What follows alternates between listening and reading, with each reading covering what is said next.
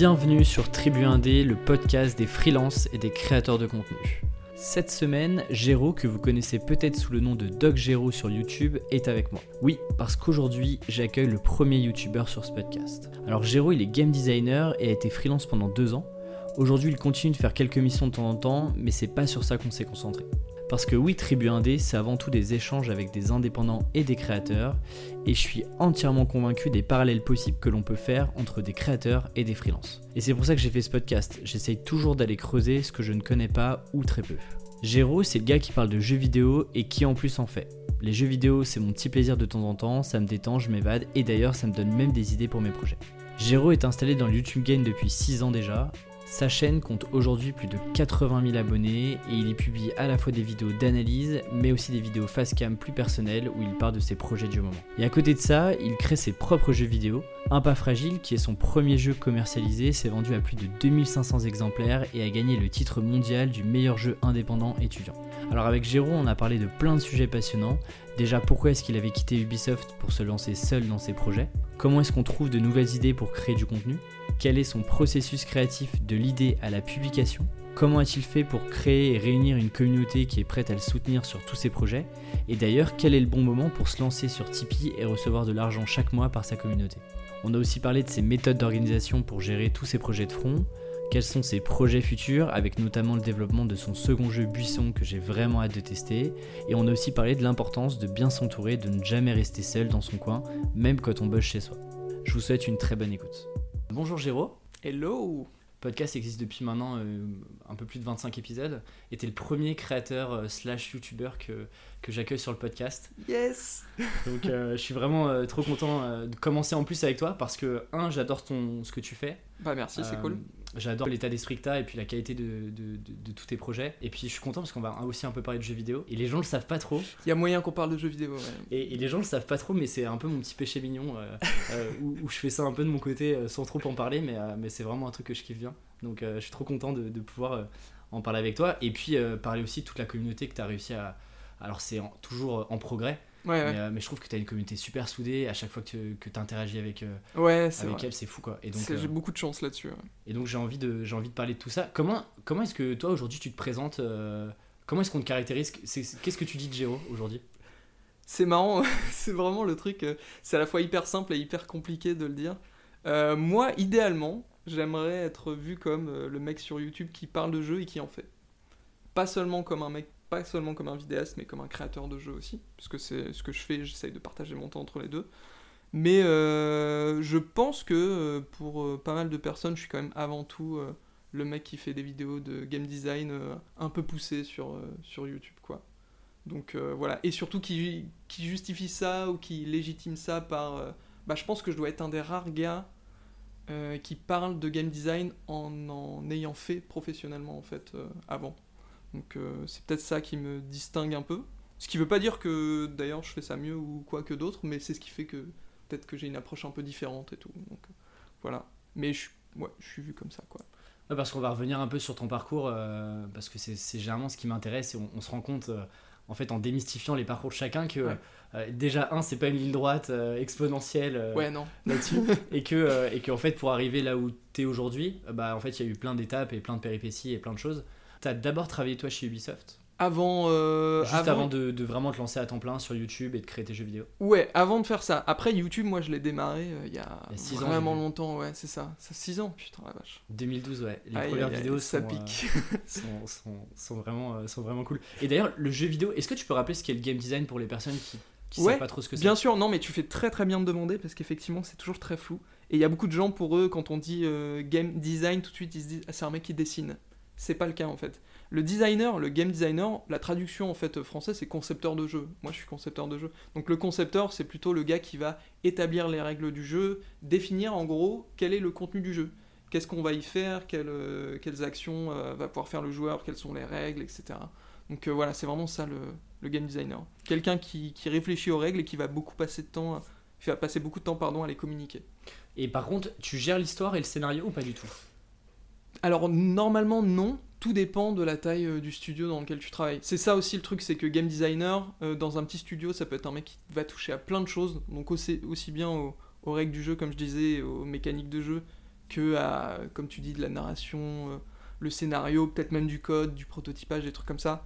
Autant dans une grosse boîte ou même une moyenne boîte, il y a des gens qui sont spécialisés là-dedans. Il Ouais, y a des gens qui écrivent, il y, a, il y a des gens maintenant, il y a un métier aussi qui émerge depuis pas long- quelques années, on va dire, dans le jeu vidéo, qui est celui de narrative designer, où ça, c'est vraiment des gens qui sont dédiés à, euh, même pas forcément à l'écriture du scénario, mais plus à comment on va communiquer des informations d'histoire, et- etc. aux Au joueurs. fur et à mesure du jeu. Ouais, à travers différents moyens. Tu vois, genre que ce soit euh, des trucs à collecter ou différents euh, di- directement dans les mécaniques de jeu, qu'est-ce que ça raconte ou même les systèmes et tout. hein. Donc tu vois, c'est encore des trucs différents. Game designer, c'est vraiment le mec. euh, voilà, qu'est-ce qu'on fait dans le jeu Qu'est-ce qu'on fait dans le jeu, quoi Et qu'est-ce qui se passe quand tu fais des actions Et du coup, ça arrive quand cette. euh, Alors, je suppose que le jeu vidéo, euh, ça arrive beaucoup plus, euh, beaucoup plus tôt. Toi, t'as as toujours été un, un gamer ou pas, du tout, ou pas trop? Euh, ouais, moi j'ai toujours joué parce que. Après, c'est souvent des histoires de famille, tu sais, quand tu te mets à jouer aux jeux vidéo. Moi j'ai commencé très très tôt parce que ma, mon père jouait aux jeux vidéo. C'est vrai? Un petit peu, ouais, il y jouait un petit peu.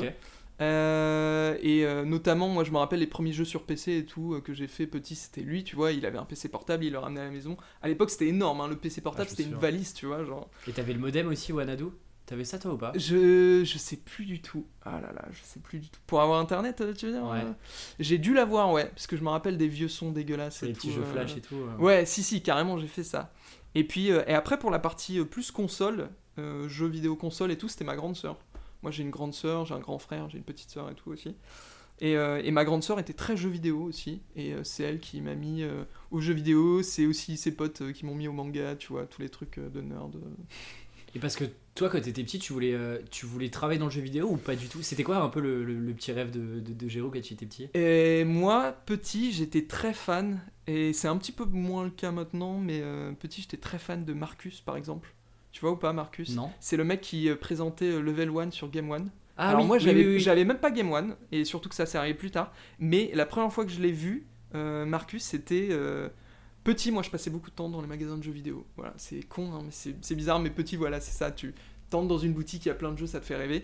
Et en fait, à Micromania à l'époque, il y a vraiment longtemps, chaque année, il, il passait un DVD quand t'achetais euh, des, des jeux. Il te donnait un DVD de l'E3. L'E3, c'est euh, le plus grand salon de jeux vidéo au monde. Et en fait, qui a lieu euh, tous les ans à Los Angeles et tout. Donc, quand t'es un gamin, ça, ça fait rêver, tu vois. Genre, toutes les annonces des jeux futurs et tout. C'est là où t'as toutes les grosses sorties. euh, que ça soit Exactement, jeux, ouais. consoles. Bande-annonce, les consoles, c'est là qu'elles sont annoncées. Et en fait, ils sortaient un petit DVD de, de, de tout ça pour te faire un recap. Et c'était un peu le seul moyen, tu vois, petit pour la- pour l'avoir à l'époque. Il n'y avait pas internet aussi bien, il n'y avait pas des sites qui allaient là-bas et tout. Et, euh, et du coup, moi, je voulais faire ce le travail de ce mec-là. Parce que Marcus, il présentait tous les E3 de Micromania, tu vois. Et je me disais, mais ce mec, c'est mon rêve, quoi. Le mec, on le voit à Los Angeles, il teste tous les jeux avant tout le monde. Il est hyper passionné, il kiffe de ouf et tout. Donc voilà, moi, je voulais être journaliste jeux vidéo quand j'étais petit. Et c'est marrant, moi j'ai acheté les, acheté les magazines Ouais. euh, où dedans t'avais des petites euh, démos de jeux. Je sais pas si t'avais ça Ouais, aussi. bien sûr, carrément, ouais. J'ai beaucoup moi joué à j'allais ça aussi. fouiner, j'allais Ouais. fouiner là-dedans, tu vois. J'allais un peu moins dans les boutiques euh, de jeux vidéo Ouais. Mais très magazine aussi, toi Ouais, un peu magazine, ouais. Mm. Pour aller voir les codes de triche et tout Ouais, aussi. et puis tu euh. te rappelles avec les CD où il y avait genre 100 démos de jeux dessus. Scandaleux, Exactement. quoi, le truc qui. Exactement. Euh, bah, du coup, finalement, euh, t'es- resté dans cet univers, alors, univers-là, alors t'es pas Ouais. présentateur de jeu, mais, Ouais. euh, mais t'es quand même resté. t'as- T'as t'as toujours gardé ça en tête. Et, et ce qui est très marrant, c'est qu'au final, moi, j'étais pas.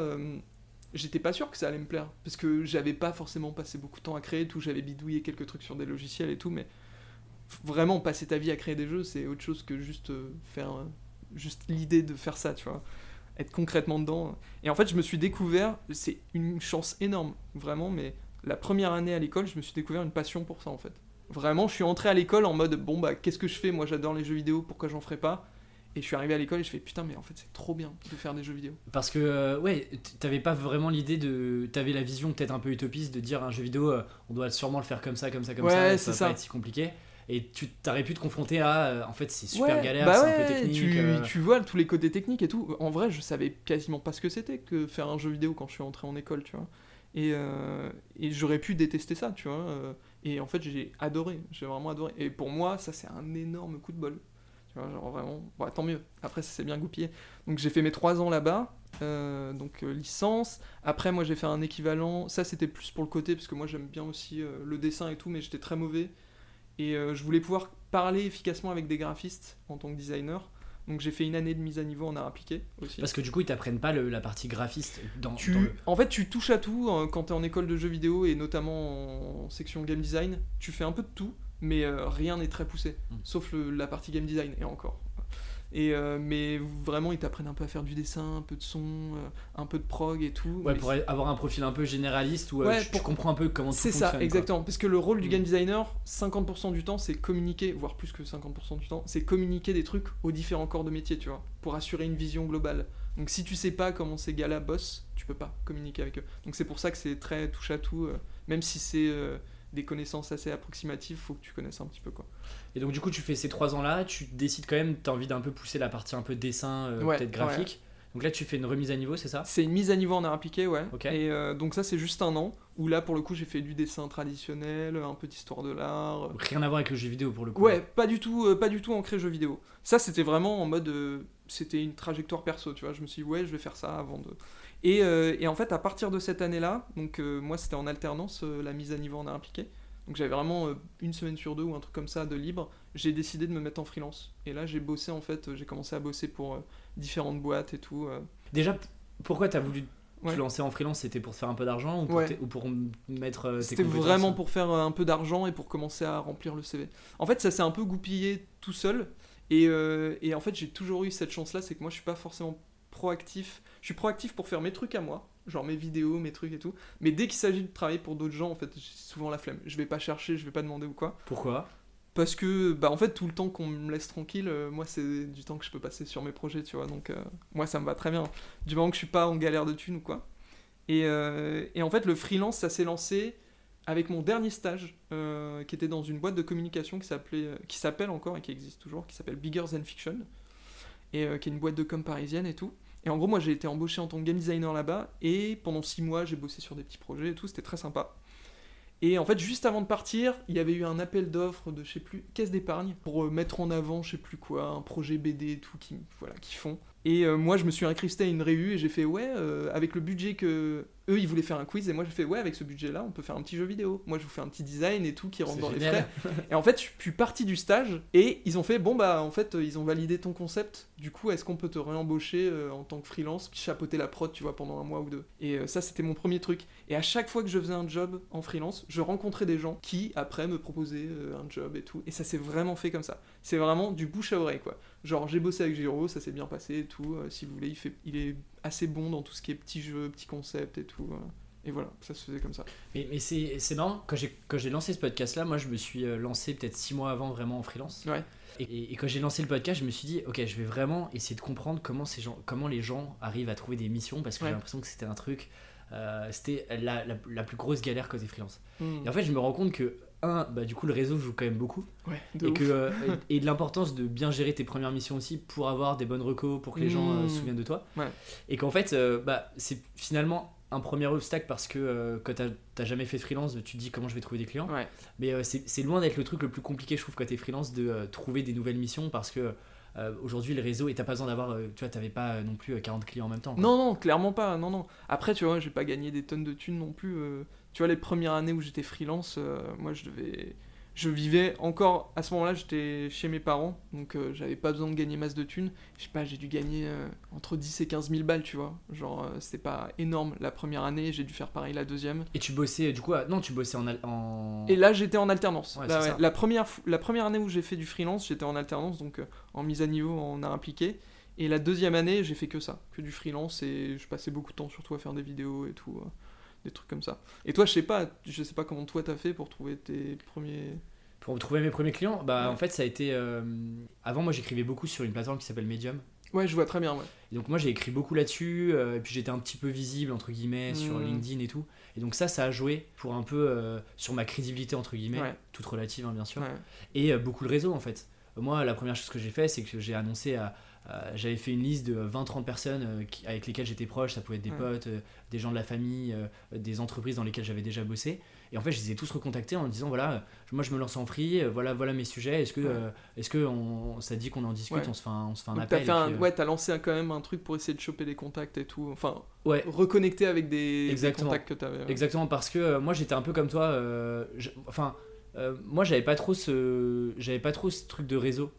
Ouais. Tu vois, en école, je pensais pas trop encore à ça. Je- en fait, je, je me rendais pas compte de Mm. l'importance que ça pouvait avoir. Ouais, hyper important. Euh, sans nécessairement calculer et, euh, et à chaque fois que tu rencontres quelqu'un te dire en fait il faut quand même avoir une démarche super désintéressée Ouais. mais euh, j'avais pas trop ce truc là et je pense que toi l'avantage que tu avais peut-être c'était et généralement les freelances qui sont en agence accélèrent beaucoup plus vite parce que tu changes souvent de projet tu rencontres beaucoup plus Mm, d'interlocuteurs Ouais, bien sûr, ouais, carrément. versus moi j'étais dans une seule boîte avant de Ouais. me lancer vraiment et euh, du coup c'était peut-être plus euh, plus compliqué. Mais en, en fait j'ai pas eu de creux. C'est à dire entre le moment où j'ai quitté mon job Ouais. je faisais déjà un peu de freelance à côté et le moment où je me suis vraiment lancé où je me suis dit ok maintenant ma source principale de revenus c'est le freelancing freelance, ouais. bah en gros j'ai pas eu de mois euh, j'ai pas eu de mois où j'ai vraiment gagné 0 euros Ouais, d'accord, t'as pas eu de creux et tout. et, euh, et, et, dur. euh, et j'en parlais avec, euh, avec, Margot qui est passée sur le podcast où on parlait un peu du grand saut tu sais souvent on parle souvent les gens disent voilà il faut faire le grand saut il faut changer de vie et tout Hmm, alors qu'en fait la réalité c'est que c'est juste une continuité c'est juste que c'est différent le freelancing hmm, ouais, je vois ce que tu veux dire. mais tu vois il y a pas non plus de grosse mise en danger au pire euh, si tu arrives pas tu retrouves un job enfin Oui, dire, ouais, ouais, bien sûr. euh, ouais. je pense que Ouais, ouais, il y a beaucoup de peur euh, sur le fait de quitter son job et tout, euh, c'est clair. Ouais, Et, et du coup, alors, donc toi, tu fais deux ans de freelance, et là, Ouais. tu te dis, qu'est-ce qui fait que tu retournes à l'école et que euh, tu continues pas sur cette voie-là? Euh, en fait, le truc, c'est que je pense que je, je suis retourné à l'école par curiosité un peu. Parce que ça se passait bien en freelance. Je commençais à avoir des contrats et tout. Et c'est marrant parce qu'il y a un gars avec qui je bossais énormément euh, en freelance et à l'époque en duo, souvent. Qui était beaucoup plus senior que moi et tout. Et lui, il avait ce côté un peu, il trouve des contrats. Parce que lui, il était carrément dans une boîte de consulting en design. Et en fait, quand il avait besoin d'un d'un designer, euh, bah, genre un peu plus junior, euh, comme moi, il, il m'appelait quoi. Et il était là en mode, mais pourquoi tu retournes à l'école? C'est pas le moment. Tu Ouais, vois bien bon, qu'on ouais, a plein de contrats et tout, ça commence à arriver là. Et en fait, euh, ouais, j'avais juste envie de casser un peu le quotidien. En fait, je venais de faire une année où j'avais fait pas mal de freelance, pas mal de vidéos, et j'étais aussi un côté un peu solo, tu vois. Genre, je passais beaucoup de temps chez moi à faire, euh, à taffer seul, tu vois. Et je m'étais dit, euh, peut-être c'est la dernière fois que j'ai l'occasion de, de- d'entreprendre des études, de rencontrer des gens, parce que tu rencontres plein de gens quand tu fais tes études. Et clairement, euh, c'était, enfin, c'était une des meilleures décisions de ma vie de repartir en études. Parce que déjà, je me suis respécialisé, parce que j'étais game designer, et là, je me suis ajouté la casquette euh, ergonome, donc tout le côté, avec tout ce que ça comprend de... Alors maintenant, on dit plus ergonome, on dit plutôt UX designer, tu vois, c'est un peu ça. C'est quoi l'ergonomie dans un jeu euh, L'ergonomie dans un jeu, ça va toucher à pas mal de choses. Ça va être beaucoup de tout ce qui est interface, menu, etc. Mais surtout tout ce qui englobe le cœur du jeu. Et surtout aussi comment sont communiquées les informations de manière générale. Aussi bien euh, les informations purement gameplay, donc euh, comment je dis au joueur qu'il est en train de faire des dégâts à quelqu'un, machin et tout. Des trucs que malheureusement tous les game designers euh, maîtrisent pas, donc c'est intéressant d'avoir des gens qui sont spécialisés là-dedans. Et aussi comment on englobe tout ça? Les menus, comment ça va conditionner le joueur. euh, Comment fonctionnent Euh, les inventaires par exemple Exactement, les inventaires, machin et tout. Il y a plein, ça englobe vraiment plein plein de choses. Et, euh, et aussi une grosse grosse partie, c'est et que moi j'avais beaucoup à l'Engmin, donc l'école que j'ai fait ensuite, enfin là où j'ai fait mon master spécialisation euh, ergonomie, c'est toute la partie euh, recherche utilisateur. Et ça c'est un truc que en tant que game designer dans les écoles, t'as pas toujours. euh, maintenant ils te l'enseignent un peu, mais c'est pas quelque chose qu'a- que tu as vraiment dans ton ADN de designer, alors que c'est hyper important d'avoir l'avis des joueurs et euh, surtout comment conduire de la recherche utilisateur. Donc ça c'est vraiment intéressant. C'est bah déjà c'est pas mal de psychologie euh, cognitive, c'est pas mal de comment conduire une interview, comment conduire un questionnaire sans sans biaiser les réponses, comment analyser énormément de données pour en faire des synthèses pour comprendre d'où viennent les problèmes, comment avoir de la continuité dans tes tests au fur et à mesure du développement pour ne pas biaiser tes tests au fur et à mesure et tout, enfin tes résultats. Donc c'est hyper intéressant. Enfin moi je trouvais ça intéressant. Mais c'est- vrai que. Et la recherche, d'ailleurs, quel que soit le domaine, euh, tu vois, euh, toi sur un, un domaine plutôt euh, game, euh, jeux vidéo, et même moi en côté marketing, bah en fait, je me rends compte que beaucoup de mes clients euh, font pas de, de ce qu'on appelle de user research, quoi. Ouais, ouais. Alors que en fait, euh, si tu veux comprendre comment un fonctionne euh, ton logiciel ou deux, comment est-ce que quelles sont en gros les, les grosses pains de tes clients et pourquoi est-ce qu'ils viennent vers toi, etc. bah, en fait, c'est comme ça que tu adaptes ton marketing et que t'as pas un marketing bourrin et un peu Mhm. dégueulasse et que tu fais les choses proprement et que du coup les gens euh, suivent aussi euh, ta marque, ton positionnement, etc. quoi. Ouais. Ah ouais, clairement, c'est hyper important. je Et effectivement, c'est pas un truc tu- d'amateur où tu te dis euh, je vais faire une interview et puis je vais poser des questions. Oui, et puis ça oui, voilà, il y a, y a quand même. euh, ouais, y a des règles pour pas avoir des, des résultats tout caca, quoi. Et, et du coup, donc ça, ça, ça dure, c'est un master qui dure deux ans. Ouais, ça dure deux ans. Alors officiellement, c'est deux ans, euh, mais c'est plutôt un an et demi et six mois de stage. Et là, c'est là où tu fais ton stage chez Ubisoft. Où Tu commences ton Exactement. stage. Ouais, ouais, exactement. Un peu la boîte rêvée, non côté, euh, Enfin, je sais pas, moi, moi c'est, euh, je trouve que c'est un super beau studio. Alors euh, peut-être que je suis biaisé parce que euh, j'aime, j'aime bien. Ouais, les- en tant que joueur, bah après ça dépend comment tu aimes leur jeu, etc. Donc moi j'étais content parce que je savais que c'est un peu un, un peu un tremplin pour plein de choses, Ubisoft. J'étais pas forcément fan des jeux Ubi, d'ailleurs j'y avais pas, j'avais pas joué à tous les derniers, etc. Mais, euh, mais en fait je, je savais, parce que j'ai lu des bouquins, parce que j'ai rencontré des gens qui sont passés chez Ubi, que déjà ils ont plein de formations en interne, donc je savais que j'allais apprendre plein de trucs. Puis moi je suis clairement tout le temps, enfin assez souvent dans l'optique de où est-ce que je peux apprendre un maximum de trucs et tout. Et, euh, et je savais que j'allais pouvoir apprendre plein de choses et que j'allais être avec des gens qui étaient hyper spécialisés, vachement balèzes dans ce qu'ils font. Et ouais, voilà, c'est ça. C'était vraiment genre, coucou, j'arrive, je suis un petit noob et apprenez-moi un maximum de choses, quoi. Donc ça, c'était vraiment super. euh, ouais. Tu fais Ubisoft pendant du coup un an en tant que game designer? En tant que user researcher et après Puis- un an en tant que game designer. Qu'est-ce qui fait qu'à un moment tu pars de cette boîte là Alors en fait, il s'est passé pas mal de trucs. euh, c'est tellement euh, l'agencement de, de tonnes de choses. En gros, la dernière année où j'étais à Ubisoft, moi j'ai beaucoup aimé. Globalement, j'ai adoré mon XP à Ubisoft. Je suis pas parti parce que j'aimais pas mon boulot ou quoi. Euh, donc la dernière année en game design, c'était super. Je travaillais sur plein de petits jeux et essentiellement sur Starlink, qui était un, un jeu en monde ouvert, euh, hyper ambitieux. J'ai pour- pas encore testé et il faut Ouais. que je- vraiment que je le teste. bah c'est ouais, c'était assez ambitieux, tu vois. Le jeu a des défauts et tout, et, et ça n'a pas été une réussite commerciale. Mais pour moi, en tant que designer, c'était hyper intéressant de travailler là-dessus. Donc c'était vraiment cool. Mais euh, bah, j'avais encore mes vidéos. Moi, j'adorais travailler sur mes vidéos. J'en sortais pas autant qu'avant forcément, mais je continue à en sortir. Et surtout, il s'est passé un truc, un élément euh, qui, je pense, a pas mal changé ma trajectoire en plein milieu. C'est que je crois que c'était encore la première année où j'étais à Ubisoft, ça devait être la fin de la première année, quand j'étais encore user researcher. J'ai inscrit euh, mon jeu étudiant, un pas fragile, euh, donc qui était à l'époque un jeu étudiant que j'ai fait en première année de master, c'était même pas la deuxième année, c'était première année de master à l'Engmin. On va en Et en fait- parce que l'histoire est, est vraiment. Ouais, ce jeu-là, en fait, c'est un jeu que j'ai fait en, en première année, donc 2015. Et, euh, et en fait, ce jeu-là, on le fait sur trois mois. Moi, je trouve que bah, j'étais game designer et programmeur, le seul game designer et le seul programmeur sur le jeu pendant les trois mois. C'était horrible, franchement. Beaucoup trop ambitieux, beaucoup de trucs à faire. On arrive à le boucler, mais clairement, le jeu, pour moi, il est tout pété. Genre, euh, en termes de design, les gens, ils comprennent pas ce qu'il faut faire et tout. Enfin, bref. Plutôt euh, pas ouf, quoi. Mais très joli, très joli jeu. Donc moi je le mets en stand-by, je le sors pas, alors que je suis pas le seul à avoir bossé dessus, ce qui est quand même Vous assez... étiez 3 ou 4 Je sais plus 3. Alors officiellement on était, on était même 5. Officieusement, on- déjà tout le monde n'était pas à temps plein dessus, Ouais. parce qu'il y en avait qui bossaient sur d'autres projets. J'étais le seul full-time, et euh, plus l'animatrice qui en vrai était full-time aussi. Euh, en gros, il y avait moi en game design et programmation, il y avait une animatrice qui a fait vraiment toute l'animation, un mec qui a fait euh, de la recherche visuelle et tous les décors, un sound designer qui a fait une partie des sons, et un chef de projet qui euh, n'était pas très présent, mais, euh, mais voilà. Donc voilà, on fait ce projet-là.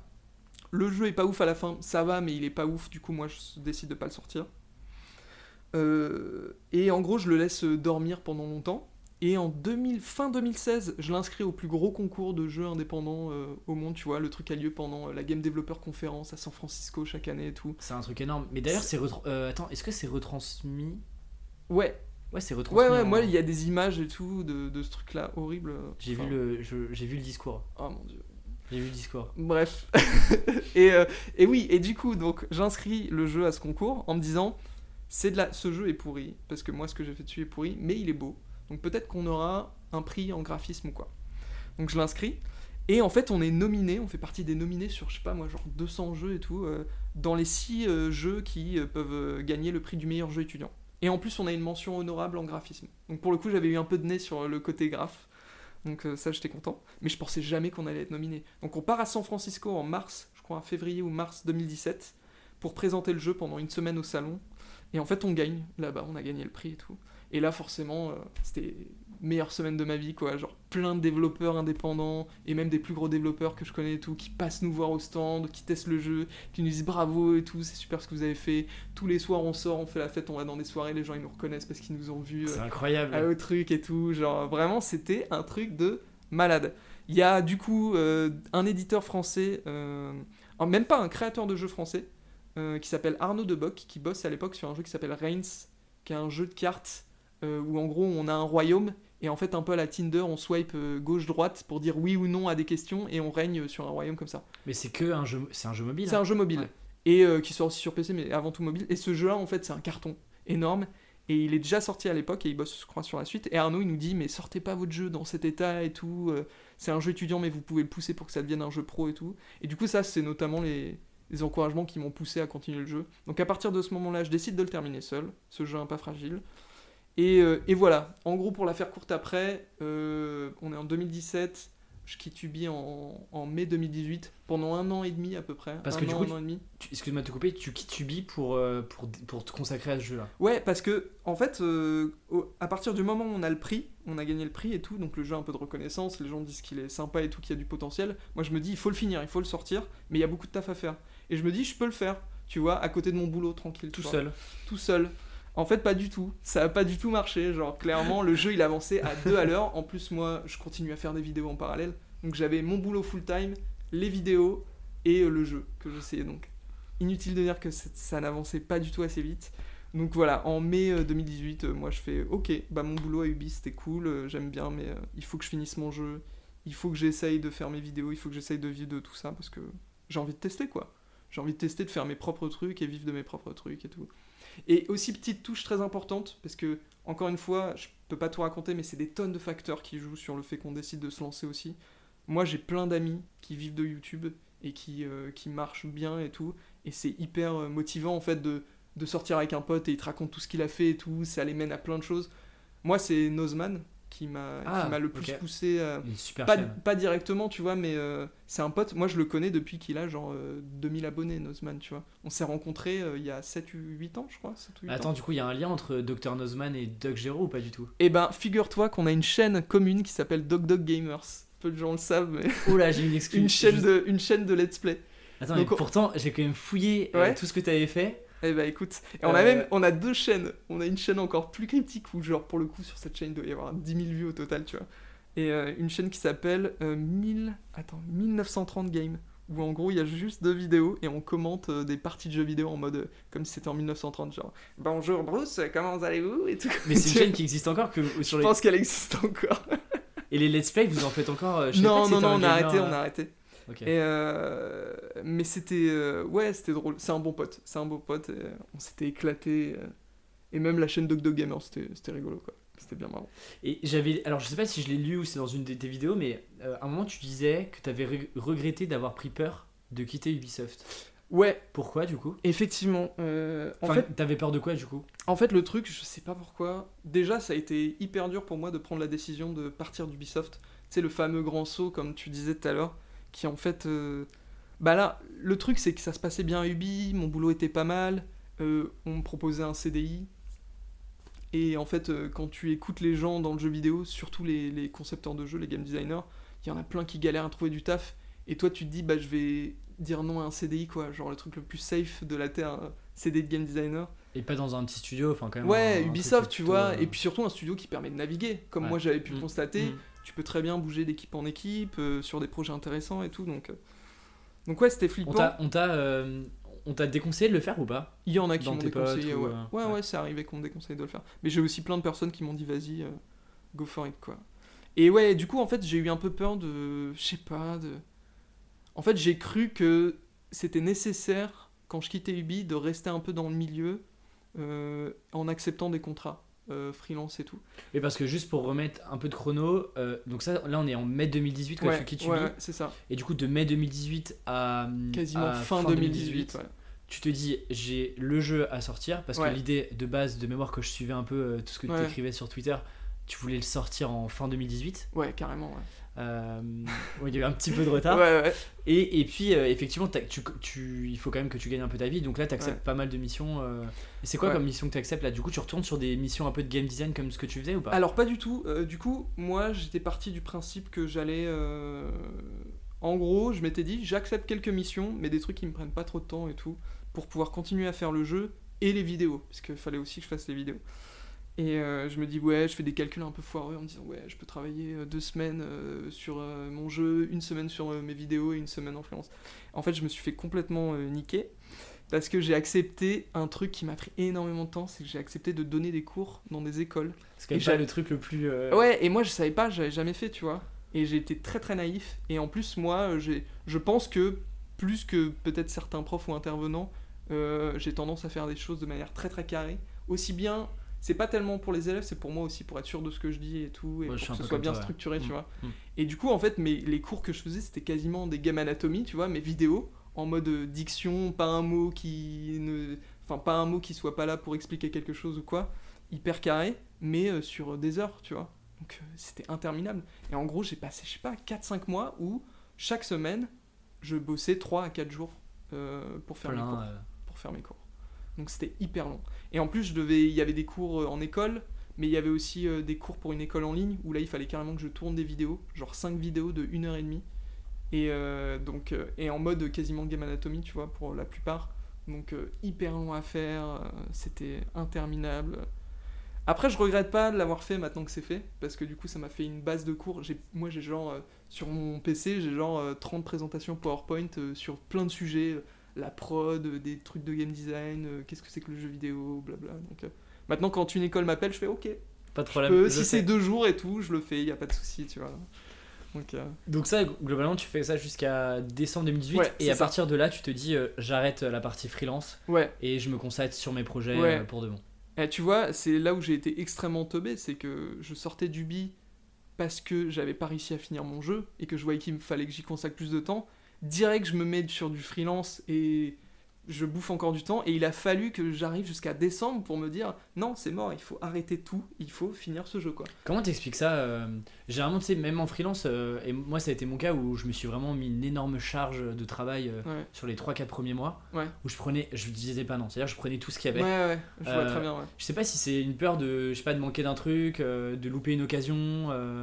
Toi, t'arrives à un peu expliquer ce temps entre mai et décembre où tu, tu prends pas la décision vraiment de te dire t'es pas content de la situation globalement, Ouais. mais tu te dis pas non plus euh, j'arrête tout quoi. Bah, comme tu dis, je pense que c'est un peu. euh, S'il y a des peurs derrière, je pense que c'est un peu irrationnel en fait. Genre, euh, vraiment. Je sais pas comment dire, mais.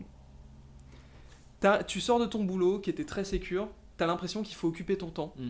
Et que surtout, euh, si tu refuses le moindre truc, c'est potentiellement des gens qui ne viendront plus te voir après. Quoi. exactement, exactement. Et en fait, tout se joue sur les tout premiers mois, mais c'est ces premiers mois qui vont t'entraîner sur un engrenage de plusieurs mois. Genre moi, j'ai pas accepté, euh, tu vois, de mai à décembre, j'ai pas accepté des boulots. C'est les deux trois premiers mois, j'ai Exactement. accepté des trucs et ça m'a engagé sur euh, sur la récurrence et sur donc tu euh, pas tout le reste de l'année, ouais. quoi. Voilà. Donc et après ça, j'ai fait non, mais faut que j'arrête. En plus, j'étais là, j'ai là j'ai été stupide, c'est que j'ai d'autres potes qui faisaient du freelance et qui me donnaient des conseils et j'ai pas trop écouté et je suis pas trop allé en demander. Et ils étaient là en mode euh, n'accepte pas tout, tu vois, genre euh, t'as pas besoin et tout, faut t'es parti pour faire tes projets, fais tes projets machin. Et euh, ouais, faut écouter les gens, tu vois. Comme quoi, Ouais. écoutez ce qui se dit sur ce podcast. J'ai envie de parler un peu de, du YouTube Game comme, euh, comme, comme les gens l'appellent. Vas-y, vas-y. Parce que tu commences la chaîne en 2012, donc t'es encore t'es étudiant. Ouais. Et tu fais déjà plein de trucs, quoi. Enfin, globalement, euh, je connais. Alors, peut-être parce que je sais pas le milieu dans lequel je suis, mais moi, je connais Ouais. très peu de personnes qui, qui avaient autant de. Enfin, qui avaient ce genre de projet-là euh, pendant les études. Ouais. Toi, la vidéo, ça, devient de, ça vient de ce moment-là où tu faisais déjà de la vidéo euh, dans ta chambre, dans ton coin, un peu, un peu comme Nozman d'ailleurs, qui faisait pas mal de vidéos Ouais. aussi quand il était petit? Bah tu vois, non. Tu vois, genre moi j'avais jamais fait de vidéo avant. C'est simple, avant la première vidéo qui est sortie sur ma chaîne, le premier What's in the Game et tout, qui était le premier format, j'avais jamais fait de, de vidéo, euh, je crois, j'avais jamais fait de vidéo quoi. Et sauf avec Nozman, où on avait fait des petites vidéos, j'avais participé à des trucs, euh, mais vraiment je participais quoi, je faisais pas des... Et euh, honnêtement, si, si Germain, donc Nozman, n'était pas mon pote, si je l'avais pas vu s'épanouir et tout, si s'il avait pas été là et que je l'avais pas rencontré, je pense que j'aurais jamais fait de YouTube quoi. C'est clairement voilà, j'ai rencontré cette personne qui était super inspirante de ce point de vue-là et, et c'est ça qui m'a donné envie. Et après il y avait c'est la rencontre avec Germain et le fait de le voir s'épanouir là-dedans et euh, le fait d'être très frustré aussi de mes études, mes trois premières années d'études où j'avais pas appris grand-chose en game design pur et en fait en lisant des livres, je me suis rendu compte qu'il y avait des tonnes de choses à apprendre. Et du coup, je me suis dit, mais c'est con en fait, euh, genre, si je peux éviter à des gens de payer une école pour apprendre quelques trucs de design, alors que moi, en faisant quelques vidéos, je pourrais leur filer quasiment tout le contenu que j'ai eu en cours, Tu vois, pourquoi je le fais pas, tu vois Mais tu te rends compte que l'état d'esprit que t'as là, euh, c'est pas celui de tout le monde. Enfin, c'est quoi le. euh, c'est quoi l'objectif que tu te donnes quand tu, quand tu te lances? Est-ce que tu as une ambition avec ce projet au tout début ou pas? Je parle pas de maintenant, mais Non. plus vraiment au tout début. Je pense qu'il n'y avait pas d'ambition. Je pense que vraiment, j'avais pas d'ambition. Je, je savais que c'était niche, je savais que ça allait pas intéresser des milliers de personnes, euh, un gars qui parle de trucs hyper game design et tout. euh. Donc ouais, je sais pas, je pourrais pas te donner exactement la motivation. Ça avait l'air marrant en fait de faire des vidéos. Puis je voyais aussi, s'il y a un truc que j'aime bien, c'était le côté euh, un peu pionnier, tu vois. Il y avait quasiment personne qui faisait ça. Et je me disais, euh, ah ouais, cool, euh, genre je vais être euh, le mec qui fait des vidéos de game design sur YouTube. Ouais, t'as senti qu'il y avait potentiellement une Ouais, opportunité il aussi. y avait quoi. un petit truc, tu vois, alors sans savoir à quoi ça allait mener ou quoi, mais je me disais Mm, ça vaut le coup de mm. tenter quoi. Et hum, comment ça se passe, par exemple, la première année où tu fais des vidéos? T'as des vues, il y a des gens qui te, je sais pas, qui te suivent. Ouais. euh, comment est-ce que c'est linéaire? C'est plutôt, c'est un peu timide. euh, Euh, bah là déjà, comme 2012, ça commence à remonter, donc je me rappelle pas exactement tout. ou, ou sur la progression, par exemple, jusqu'à Ouais. maintenant. Ouais, Est-ce que tu as eu un moment où ça a été, euh, ça a été assez bas euh, pendant pas mal de temps et d'un coup ça a explosé ou ça a été plutôt, euh, tu vois, assez linéaire Alors- et assez croissant? moi j'ai eu pas mal de chance au début, déjà je connaissais les bonnes personnes, tu vois. Clairement, euh, bah, j'étais pote euh, de Mm. Nozman, alors à l'époque il était pas, euh, c'était pas le multi-million d'abonnés qu'il avait, tu vois. Mais il m'a aidé, clairement, euh, il a un peu parlé de moi au tout début, il partageait mes vidéos sur Twitter ou des trucs comme ça de temps en temps. Donc moi, dès le départ, dès que j'ai commencé à faire des vidéos, j'avais genre, euh, bah, j'avais déjà genre 1000 vues, tu vois. Ce qui est en vrai énorme. 1000 vues, Que tu commences, quand ouais, tu commences. YouTube, tu pars de rien, que personne te connaît, tu fais pas 1000 vues. Tu fais clairement pas 1000 vues, tu vois. Donc c'était déjà euh, super. Et ouais, j'ai eu la chance aussi, euh, j'ai eu les bonnes personnes qui m'ont partagé très vite. Je me rappelle qu'à l'époque, Usul avait partagé une de mes premières vidéos. Donc Usul, qui était vraiment le mec qui parle de jeux vidéo de manière un peu sérieuse, à l'époque sur jeuxvideo.com. Mm, mm. Il avait une chronique et tout, 3615 Usul. Euh, Il y avait euh, Germain, il y avait euh, des gens qui commençaient à émerger avec qui je suis devenu pote un peu comme ça au fur et à mesure. Genre, très marrant, anecdote rigolote. Genre, ça devait être, je sais pas, la deuxième année. Ma chaîne devait exister depuis 2-3 ans maximum. Et je reçois un mail d'un gars, ou même pas un message Facebook qui me dit Ouais, je viens de sortir une vidéo, c'est ma quatrième et tout. Euh, ou je sais plus, quatrième ou cinquième. euh, moi j'aime bien ce que tu fais, donc euh, si tu peux me donner des conseils, regarder un peu. Et euh, je regarde la vidéo, elle est déjà super bien, donc le mec je lui dis bah c'est déjà mieux que ce que moi je fais, tu vois, donc euh, j'ai pas de conseils à te donner. Et ce mec là c'était euh, Léo de Dirty Biology. Il m'avait envoyé sa vidéo sur l'épidémie, je crois pandémie dans Warcraft, dans World of Warcraft. Et, et du coup c'est comme ça que j'ai connu Léo et tout. Et qui Mais à une l'époque, très c'était très un- bonne chaîne, enfin je, vous- Ouais, la conseille excellente vraiment. chaîne Dirty Biology, c'est trop trop bien.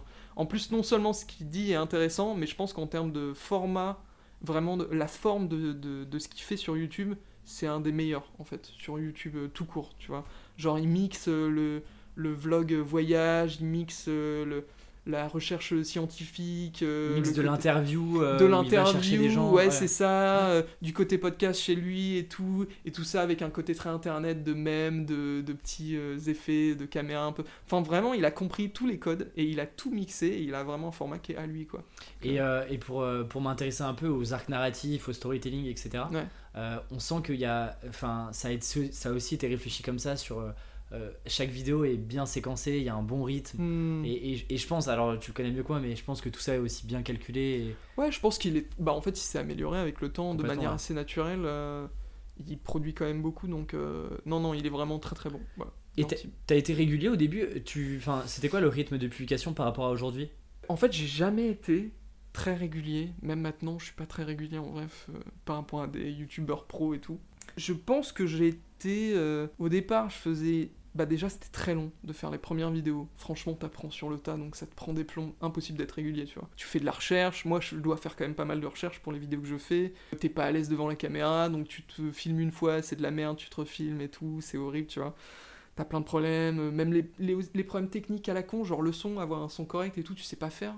Donc euh, tu te casses les dents. Donc bref, au début j'étais pas régulier à cause de tous ces soucis. Et après, j'ai jamais sorti euh, des vidéos tous les mois ou quoi. J'en sortais de temps en temps, tous les deux mois, etc. C'était plutôt ça mon rythme, tous les un mois et demi.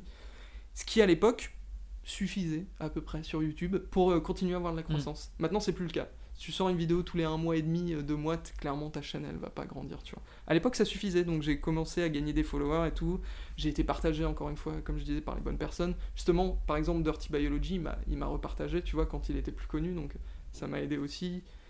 Et euh, j'ai fait quelques vidéos qui parfois ont aidé à faire un peu buzzer le truc. euh, Donc euh, c'est aussi beaucoup comme ça que ça se fait. Tu, tu gagnes du nouveau public quand tu fais la vidéo qui touche un maximum de monde, tu vois, qui fait 100 000 vues. euh, Ouais, alors que d'habitude tu fais Mm. 10 000 et tout.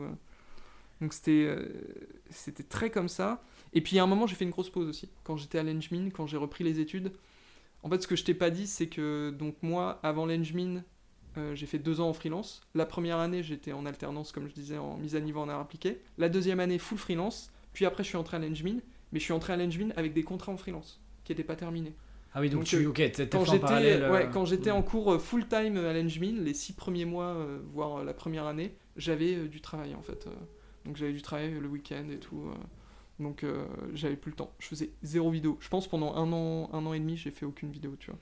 Et à quel moment tu te dis, euh, je me remets un peu sur cette chaîne et sur ce projet-là, et tu sens qu'il y a une opportunité? Parce qu'aujourd'hui, tu, tu te rends compte qu'il y a une, un, une opportunité de visibilité, Ouais, que ça peut te permettre de faire connaître d'autres projets plus personnels, Ouais, notamment tes jeux vidéo. exactement. ouais.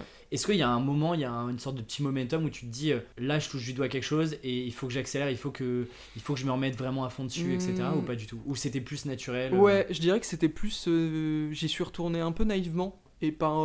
bah, en fait, c'est quand tu fais des vidéos, c'est que tu kiffes aussi le faire. Donc, euh, j'y suis retourné pour le kiff aussi.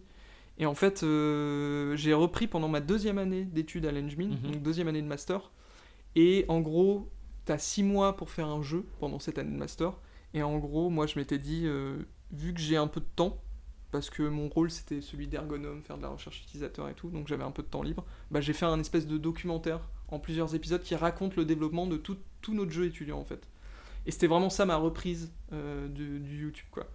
Je me suis dit, allez, on va retourner sur YouTube avec ça et puis on verra bien ce que ça donne. J'avais fait une vidéo aussi pour raconter ma première année à l'Engmin, je crois, et faire un petit bilan de l'école, euh, qu'est-ce qu'on y trouve, qu'est-ce qui est intéressant et tout. Effectivement, là, ce, ce documentaire en plusieurs épisodes Ouais. euh, était vraiment très très bien et, et je le conseille à ceux qui veulent mieux comprendre ce qu'il y a derrière aussi un jeu vidéo. Alors, même si ça, c'est un petit projet, Ouais, ça reste un projet de. de- ouais bah tu vois toutes les étapes, hein, c'est comme un vrai projet. Bah euh, ouais, bah c'est cool, tant mieux si t'as si t'as trouvé ça intéressant. Bah, et- tu vois, moi qui suis pas dans le milieu, euh, en fait, euh, ça m'a appris plein de trucs. Et, euh, et puis, il y a- il y, a un côté un peu, tu vois, vlog ou histoire où pendant Mm. 6 mois, euh, t'a- Ouais, t'avais ouais. des vidéos régulières et tout. c'était- ouais. cool. Ah, c'était très cool à faire, c'était très cool à faire. Et d'ailleurs, toi, tu as commencé. ce, qui est assez, ce qui est assez marrant, c'est que tu as commencé YouTube en étant face cam. Ouais. Donc, c'est-à-dire que tu parlais face caméra et puis de temps en temps, il y avait des. Enfin, Ouais. pas de temps en temps, il y avait de l'illustration, il y avait du, du jeu vidéo, etc. Mhm. Pour ensuite repasser sur Ouais. un format de Game Anatomy comme on Ouais, connaît. Voice-over et tout. euh, uniquement. avec une voix off. Et juste, je viens d'y penser, on n'a pas trop parlé, j'en reparlerai dans l'introduction, mais de ce qui est Game Anatomy. L'idée, c'est tu prends un concept de game design Ouais. euh, que tu vas expliquer et tu vas, pour l'expliquer, prendre des exemples hyper précis de jeux vidéo que tu vas essayer d'analyser. Ouais, bah Game Anatomy en fait c'est vraiment l'idée que on prend des jeux pour illustrer des concepts de game design quoi. Et, euh, et parfois ça se rapproche vachement de l'analyse de jeu et euh, où certains pourraient le voir comme de la critique de jeu, mais mon but c'est jamais de faire une critique d'un jeu, tu vois. Ou alors peut-être les deux premiers épisodes, mais très vite ça s'est porté sur comment on fait pour analyser un jeu et en tirer des leçons Mm. pour faire des meilleurs jeux, tout simplement, ou mieux comprendre comment on conçoit des jeux, etc. Donc c'est vraiment ça Game Anatomy. Et, et du coup, effectivement, les derniers Game Anatomy, alors peut-être que ça va changer, tu, tu vas me dire, mais Ouais. effectivement, c'est de la voix off. Ouais. Euh, et donc, c'est beaucoup d'anime, euh, mais, mais sur du off. Et Ouais. là, tu reviens depuis, euh, depuis un peu le début d'année, Ouais. 2019, avec des vidéos de temps en temps face cam, Ouais. notamment pour parler de tes projets plus perso. C'est ça, exactement. Euh, comment t'expliques ce, ce changement? Pourquoi est-ce que tu l'as. Est-ce que c'est réfléchi là, là, là encore ou pas? Ouais, si, si, c'est. Pour le coup, ça, c'est un des rares trucs qui est réfléchi sur ma chaîne, tu vois, c'est le côté euh, format. Euh, déjà, moi, quand j'ai démarré euh, mes premières vidéos, donc comme tu disais, qui étaient fa- facecam, euh, j'étais pas. J'ai jamais été à l'aise face à une caméra. C'est toujours un. C'est un moment pénible, tu vois. Genre de dire que. On dirait pas, mais même pour une vidéo de 10 minutes, parfois c'est 3 heures d'enregistrement. C'est pour ça que Parce moi, je que me tu fais pas avoir vidéo. hein. Voilà, tu, tu vas avoir à la fois la bonne intonation, mais en plus quand tu es en vidéo, il faut aussi que tu aies la bonne, la bonne attitude, euh, que tu fasses les bons gestes et tout. euh. donc c'est très très dur à faire. Et euh, pour moi, c'est un stress de ouf. Donc j'étais retourné, quand j'ai fait un nouveau format, je suis parti plus sur ce côté, comme on disait, euh, game anatomy, analyse de jeu, euh, concept, game design et tout. Je me suis dit, bah là, je vais le faire en voix off. Et je vais euh, faire euh, plutôt des petits personnages animés et tout. D'ailleurs, t'as un- ton petit avatar. Ouais, mon petit avatar et tout. Euh, parce que c'est un truc que je kiffe bien en plus, tout ce qui est animation. Enfin, c'est pas animé hein, non plus, c'est pas de l'animation ce que je fais, mais j'aime bien euh, faire des petits trucs comme ça, donc euh, ça m'amusait quoi. Et, et donc pour moi c'est mieux. Honnêtement, même maintenant c'est plus agréable de faire un game anatomy, une voix off et tout, ça se fait beaucoup plus vite. Enfin, c'est sympa quoi. C'est juste que c'est très long à monter. C'est beaucoup plus long de monter une voix off sans image, parce que tu dois illustrer chaque seconde, que, que monter un truc avec quelqu'un qui est en facecam où tu peux, bah, tu peux illustrer euh, quand tu sais pas quoi mettre, bah, tu mets le gars qui parle et puis voilà quoi. Tu peux le faire euh, pendant la moitié de la vidéo. Et là, je reprends comme tu dis le format facecam pour certains trucs un peu plus perso, bah justement parce que c'est des trucs un peu plus perso Mhm. et que maintenant tu te rends compte beaucoup sur YouTube que ce qui marche, c'est un peu horrible de dire ça, mais ce qui marche, bah, c'est quand tu crées un lien avec les gens qui te suivent, euh, quand tu, ça marche beaucoup à la personnalité YouTube. Euh, et du coup, voilà, fallait que je montre un peu plus ma personnalité. Donc même si je pense qu'elle transparaît à travers Game Anatomy, bah, je pense que les gens avaient ça peut aussi apporter plus de liens et tout, qui me voient, surtout quand je raconte des trucs genre mes galères de développement, euh, l'histoire de développement de mes jeux et tout, euh, toujours autour de création de jeux. Et, et d'ailleurs, tu parles justement de créer un lien, etc. Je voulais en parler plus tard, mais parlons-en maintenant sur, sur l'effet communauté. Ouais.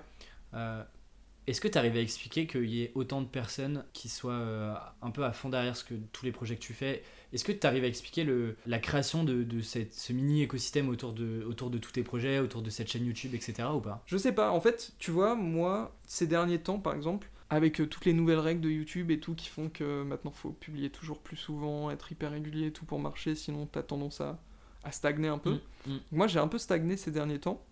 Et, euh, et en- au début, euh, il y a quelques, je vais dire, on va dire il y a un an, ça me faisait presque un peu de mal, comme beaucoup de youtubeurs, de voir euh, tes vues qui descendent un peu ou qui, qui augmentent pas, ou tes abonnés qui augmentent mais pas très vite et tout. Et en fait maintenant, genre j'ai totalement changé de cap. Je me considère comme un gars qui fait des projets en dehors de YouTube, qui les raconte sur YouTube, et je me dis mais c'est une chance folle d'avoir genre 15-20 000 vues sur des vidéos où je raconte ma life, euh, genre mes jeux et tout, et de savoir qu'en plus du coup ça amène du public sur mes jeux et tout. Enfin c'est un espace euh, d'expression euh, fou quoi. En gros, ce que je comprends, dis-moi si je me trompe, mais aujourd'hui, tu prends plus YouTube comme, un, comme une fenêtre Ouais. pour communiquer sur des projets qui sont hors YouTube, Ouais. mais tu bases plus, euh, euh, par exemple, bah, par exemple, on parlait de Dr Nozman ou, euh, Mm. ou d'autres YouTubeurs Ouais. qui, eux, leur business, leur, toutes leurs leur- les projets sont sur C'est YouTube. YouTube, ouais. C'est YouTube. Là où toi, en fait, tu l'utilises plus comme un support de communication. Ouais, pas mal. Alors il y a les deux, il y a à la fois le côté support de communication et en même temps je continue à faire des game anatomy, etc. Donc ça c'est vraiment pur... euh, bah, c'est YouTube quoi, c'est vraiment parce que j'aime faire ça aussi, de l'analyse de jeu et, ça me force aussi moi à me tenir informé et tout euh, d'un point de vue game design, donc c'est intéressant. Mais je le vois beaucoup plus, euh, comme tu dis, comme une plateforme pour communiquer sur mes projets, raconter un peu mes galères de développement, amener du public sur mes jeux, parce que c'est ça, hein, mes projets, clairement, à côté, c'est je fais des jeux vidéo, quoi. Et, euh, et du coup, ça m'enlève aussi pas mal de pression, entre guillemets, parce que je me dis, si euh, je suis pas le youtubeur qui explose, euh, le, la référence ultime du game design, c'est pas grave, parce que je suis aussi euh, le mec qui fait des jeux à côté, quoi. Mm. Et les gens savent que je peux pas faire les deux à fond, tu vois, genre. Donc, c'est cool. Et, et d'ailleurs, toi, tu utilises c'est beaucoup YouTube et Twitter de mémoire? Ouais, ouais, un peu Insta aussi maintenant, mais beaucoup euh, YouTube et Twitter carrément. Et, et là, c'est quoi? C'est euh, Est-ce que tu, par exemple, sur Twitter, je sais que tu publies énormément. Ouais. Euh, c'est un truc que tu fais de manière inconsciente ou euh, dès que tu as des trucs à raconter, tu, Ouais. tu, euh, tu, tu- publies, euh, tu crées des threads, etc. Ou tu te dis quand même, ok, ça serait bien que je raconte ça, euh, ça Mm. serait bien que. Est-ce que c'est quelque chose que tu fais naturellement ou tu essaies quand même de te mettre une sorte de routine ou de process pour partager la bonne information au bon moment avec, euh, Mm. avec ta communauté? En fait, moi, je pense que c'est une question qui marche pour absolument tout ce que je fais. J'ai tendance à tout faire de manière assez naturelle, quoi. Je me me dis pas, il faut que je fasse ça, il faut que je fasse ça ou quoi. Euh, en fait, quand je fais des choses, j'ai tendance à le montrer, tu vois, que ce soit une qualité ou un défaut, en tout cas, c'est plutôt quelque chose à faire quand tu veux avoir de la visibilité sur Internet. euh. Et du coup, moi, dès que je fais, euh, j'avance sur mes projets de jeu ou n'importe quel autre projet et tout, j'en parle. Dès qu'il y a des trucs qui me font réagir par rapport aux jeux vidéo, j'en parle. J'essaye toujours d'apporter mon point de vue et, entre guillemets, mon expertise, en tout cas en tant que concepteur de jeu là-dessus. Et, euh, mais parfois, je vais pas tweeter pendant 3 à 4 jours, une semaine. Enfin, c'est rare quand même. Voilà. Et parfois, je vais flouder les gens, et désolé pour eux, tu vois. Mais euh, voilà, ça arrive. Mais c'est pas, c'est pas fait de manière très consciente, quoi. Tu vois, tu, tu le dis, c'est que j'ai l'impression qu'il y a un côté euh, be- beaucoup plus personnel qu'avant, notamment sur les réseaux sociaux. Et, et- et tu vois, tu parles de communauté, de, de les gens suivent une personnalité, etc. Ouais. Ou avant, on pouvait faire des vidéos, par exemple, des vidéos d'analyse assez euh, froides, entre guillemets, dans le Ouais, sens où euh, ouais, on se mouillait pas forcément.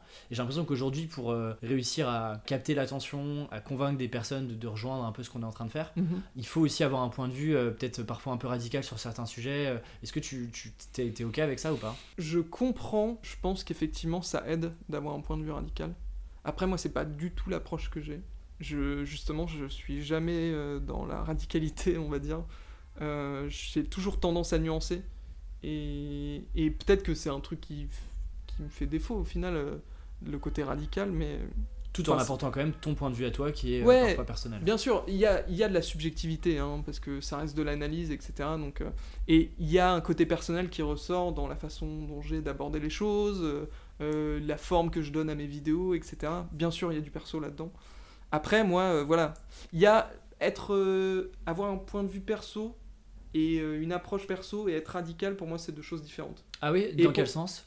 Bah, tu peux avoir une patte à toi, Mhm. et être quelqu'un de modéré dans ses propos, tu vois, ou qui va essayer de Oui, Mm. d'englober tous les points de vue. Ou... Et en fait, pour, moi, c'est ce que j'essaye de faire, c'est le côté analytique. C'est, le but, c'est pas de dire euh, ça c'est le mieux ou quoi, c'est essayer de comprendre euh, les décisions de chacun. Moi, je parle de développeurs et de leur processus de conception. Donc c'est ça que j'essaye de comprendre. Et j'essaye pas d'ériger un truc comme étant le mieux ou quoi, c'est présenter plein de façons, plein de méthodes, plein de points de vue. Mais euh, avec ma personnalité.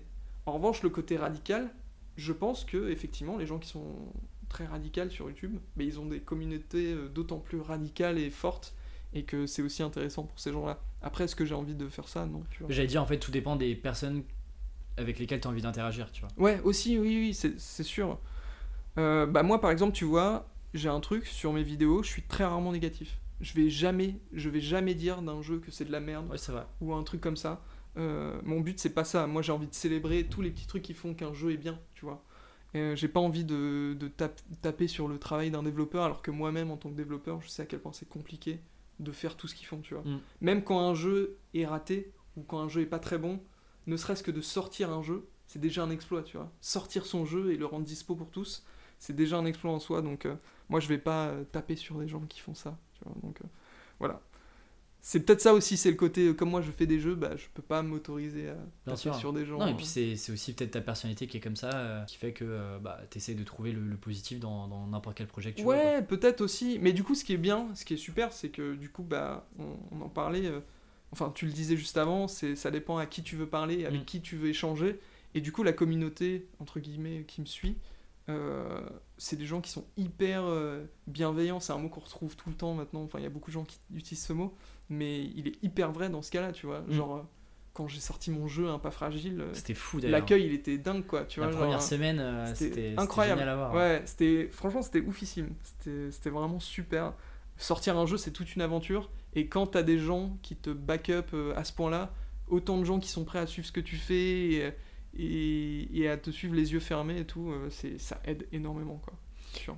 Et cette communauté-là, en tout cas une partie de cette communauté-là, elle existe aussi sur Tipeee. Tipeee, Patreon et tout, c'est des choses que moi je connaissais un peu moins euh, il y, a, il y a quelques années. Ouais. Et sur un de tes threads Twitter, tu disais que globalement, aujourd'hui, si tu sors pas de vidéo Game Anatomy, les Tipeee, alors je sais pas que la monnaie comment elle s'appelle, mais en Ouais. gros, euh, euh, l'argent est pas débloqué. C'est ça. Est-ce que tu peux expliquer le fonctionnement de Tipeee? Parce que Euh. je trouve que c'est un fonctionnement assez intéressant, euh, notamment quand tu as une communauté et que euh, tu Mm. veux euh, potentiellement pouvoir aussi gagner ta vie avec, euh, avec, euh, avec Ouais, ça. quoi. carrément.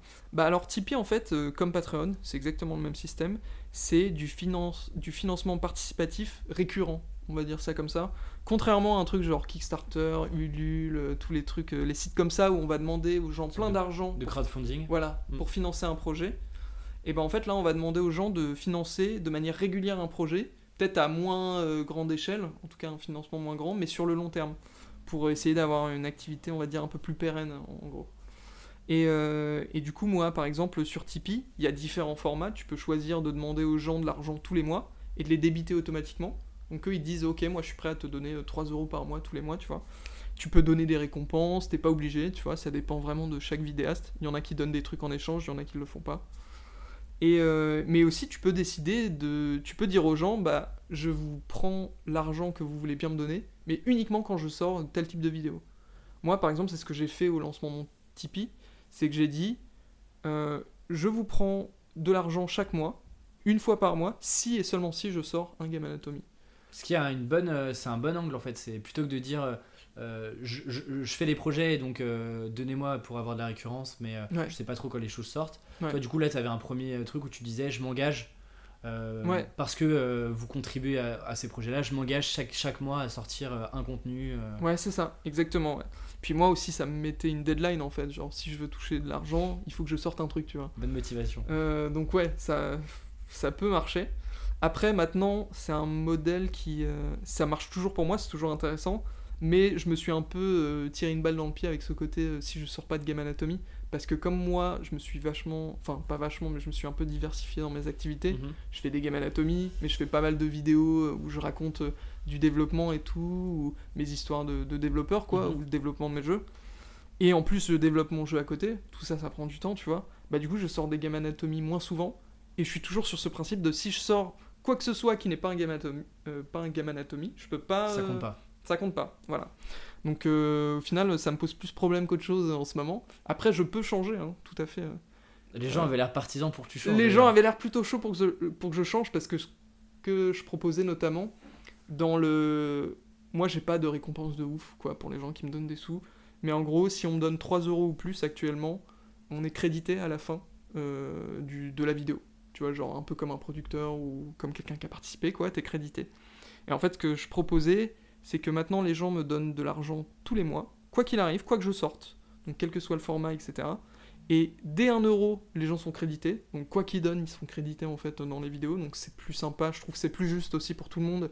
T'as pas de hiérarchie de Bien sûr, ouais. ça c'est un meilleur gars qui donne plus d'argent ou quoi. C'est vous aidez tous et le moindre don sert donc je vous crédite tous. Et, euh, et ensuite après euh, pour ceux qui donnent 3 euros ou plus, euh, ils je leur garantissais d'avoir mon prochain jeu. Ouais, Donc là, c'était même euh, mm. carrément intéressant pour eux. Euh, donc euh, voilà. Donc effectivement, je suis pas encore passé à ce modèle-là, mais je compte y passer euh, bientôt parce que pour moi, ce sera mieux. Je pense que ça intéressera plus de gens. Et je pense, mine de rien, il y a un peu une fierté pour certains, hein, pas pour tous, mais pour certains, à être dans les crédits d'un truc que t'aimes en fait. Genre que tu regardes régulièrement et tu sais qu'à la fin, tu vas être dans les crédits. Et la barrière de c'est plus 3 euros qu'il faut mettre, mais dès 1 euro ou 2 euros, tu peux y être. Bah, je pense que ça va débloquer pas mal de gens aussi. Et à quel moment t'as décidé de, de lancer ce Tipeee-là Je te pose la question parce que Euh. certains m'ont posé la question des auditeurs du podcast Ouais. de euh, quand est-ce que tu lances un Patreon, euh, quand est-ce que on peut contribuer à, ce projet? Et, et la réponse que j'ai faite à, à toutes ces personnes-là, c'est je sais pas si c'est vraiment le bon moment, je suis pas encore à l'aise avec ça, etc. Et du coup, toi, est-ce qu'il y a eu un bon moment? À quel moment tu t'es dit, ok, il faut que je lance ça, potentiellement c'est intéressant c'est une bonne question. Euh, je crois que je l'ai lancé. Je travaillais déjà. Donc je, je gagnais de l'argent. Et euh, sauf que moi, même quand je travaillais à Ubi ou quoi, j'étais chaud pour, euh, bah, sur mes week-ends, mes soirées et tout, continuer à prendre des trucs freelance. Et même mes jours de vacances, en fait, tu vois, tous mes jours de vacances, en vrai, je les prenais pour faire des projets perso ou des trucs comme ça. Et je me suis dit, bah, quitte à pouvoir euh, quand même rentabiliser ce temps que je passe euh, Mhm. énormément sur euh, mes vidéos et mes projets, est-ce que je pourrais pas le rémunérer d'une façon et, et c'est là que moi j'ai utilisé Tipeee. J'avais déjà, à mon avis, quand j'ai lancé mon Tipeee, je devais déjà avoir euh, genre 30, 40 000 abonnés, un truc comme ça, sur. YouTube. Donc j'avais déjà pas mal de monde qui me suivait. Et euh, donc ouais, tu vois, Tipeee, euh, j'ai quand même attendu un petit peu. Je l'ai pas fait la première année ou la deuxième année du truc, mais je- dans ces eaux-là, quoi. Et ça augmente. Aujourd'hui, il y a- c'est combien de personnes après qui. euh, Là, moi, j'ai, je crois que ça, ça varie, ça fluctue pas mal entre 120 et 130 personnes qui donnent. Et euh, en gros, ça me fait 400 euros par mois, tu vois. ok, Enfin, quand je sors une vidéo, quoi. ce Ouais, qui est sûr. super. Bah moi, à mon échelle, tu vois, tu disais juste avant qu'on enregistre le podcast, euh, on est transparent et tout. Moi, j'ai aucun problème à dire genre comment je vis mes trucs, euh, où est-ce que je prends l'argent.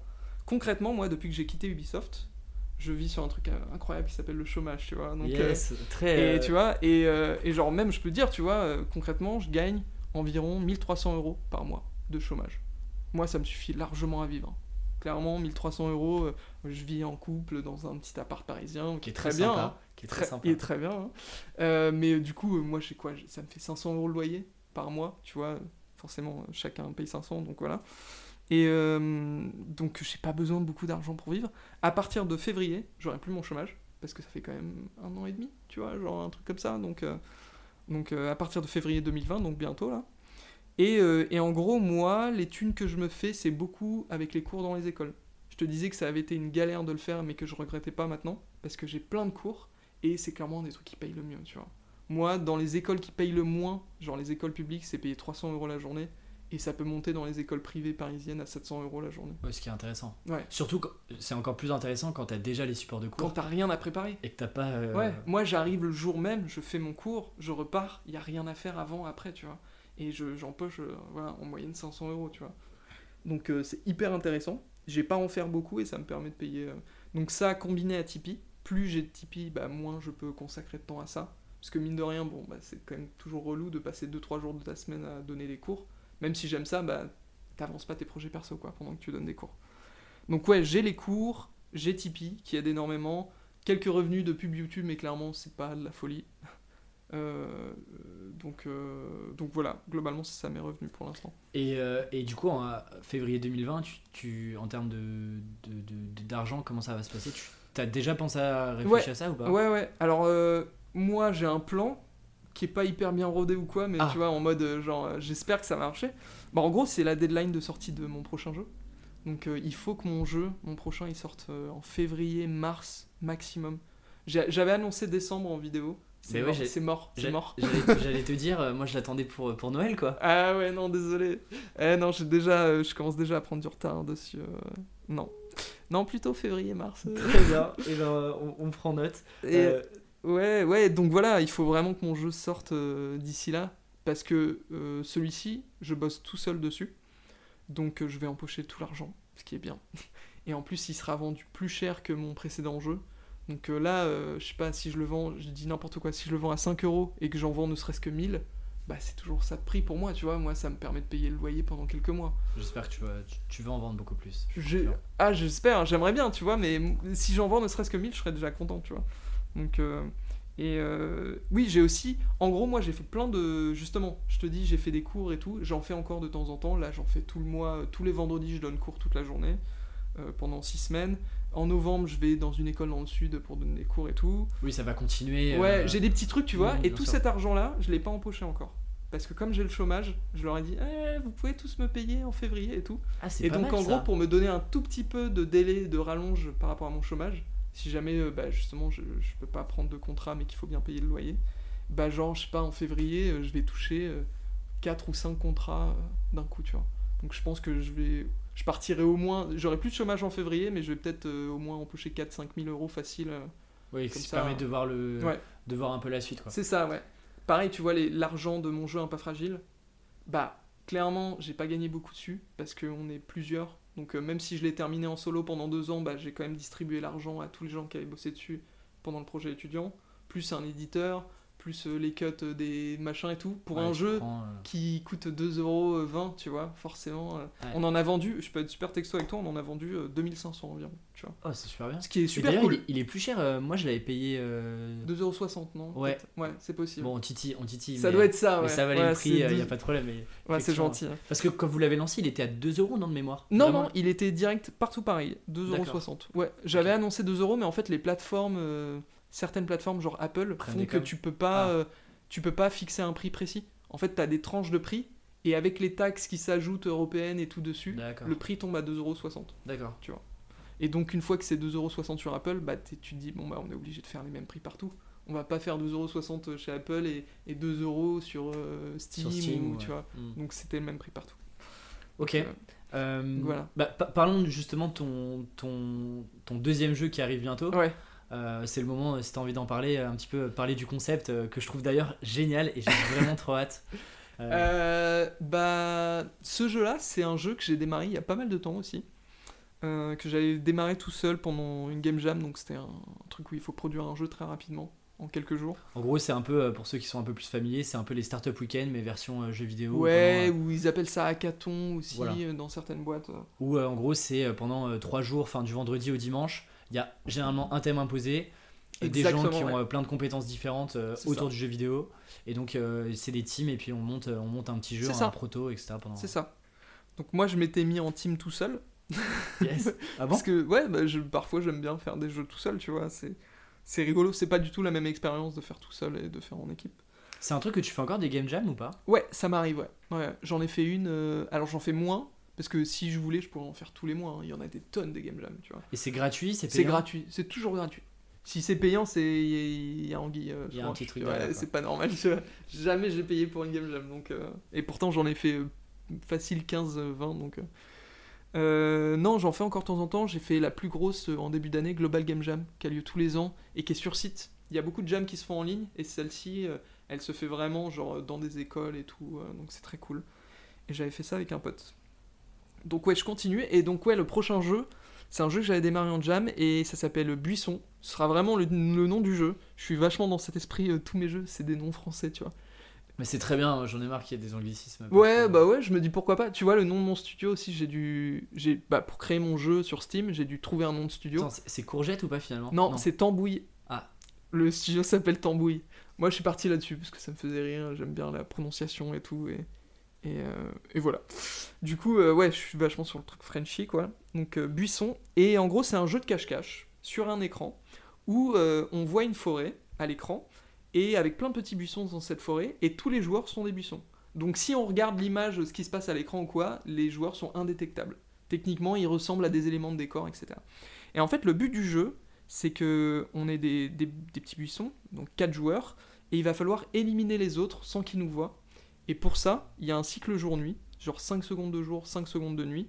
Et, euh, et moi, en tant que designer, je vais faire un maximum de choses, de règles, de petits événements et tout, pour que les joueurs n'aient pas envie de bouger le jour, et qu'ils aient envie de bouger la nuit pour essayer de tuer les autres joueurs.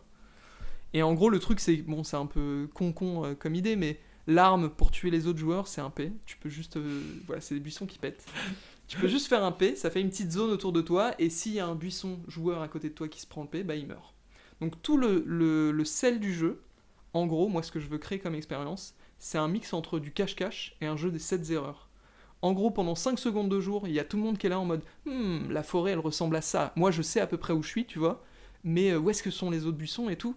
Puis la nuit, t'entends tout le monde qui bouge et qui éventuellement essaye de, de, bah, tuer de- des gens en faisant un P, tout, parce que la nuit tu peux bouger comme le jour.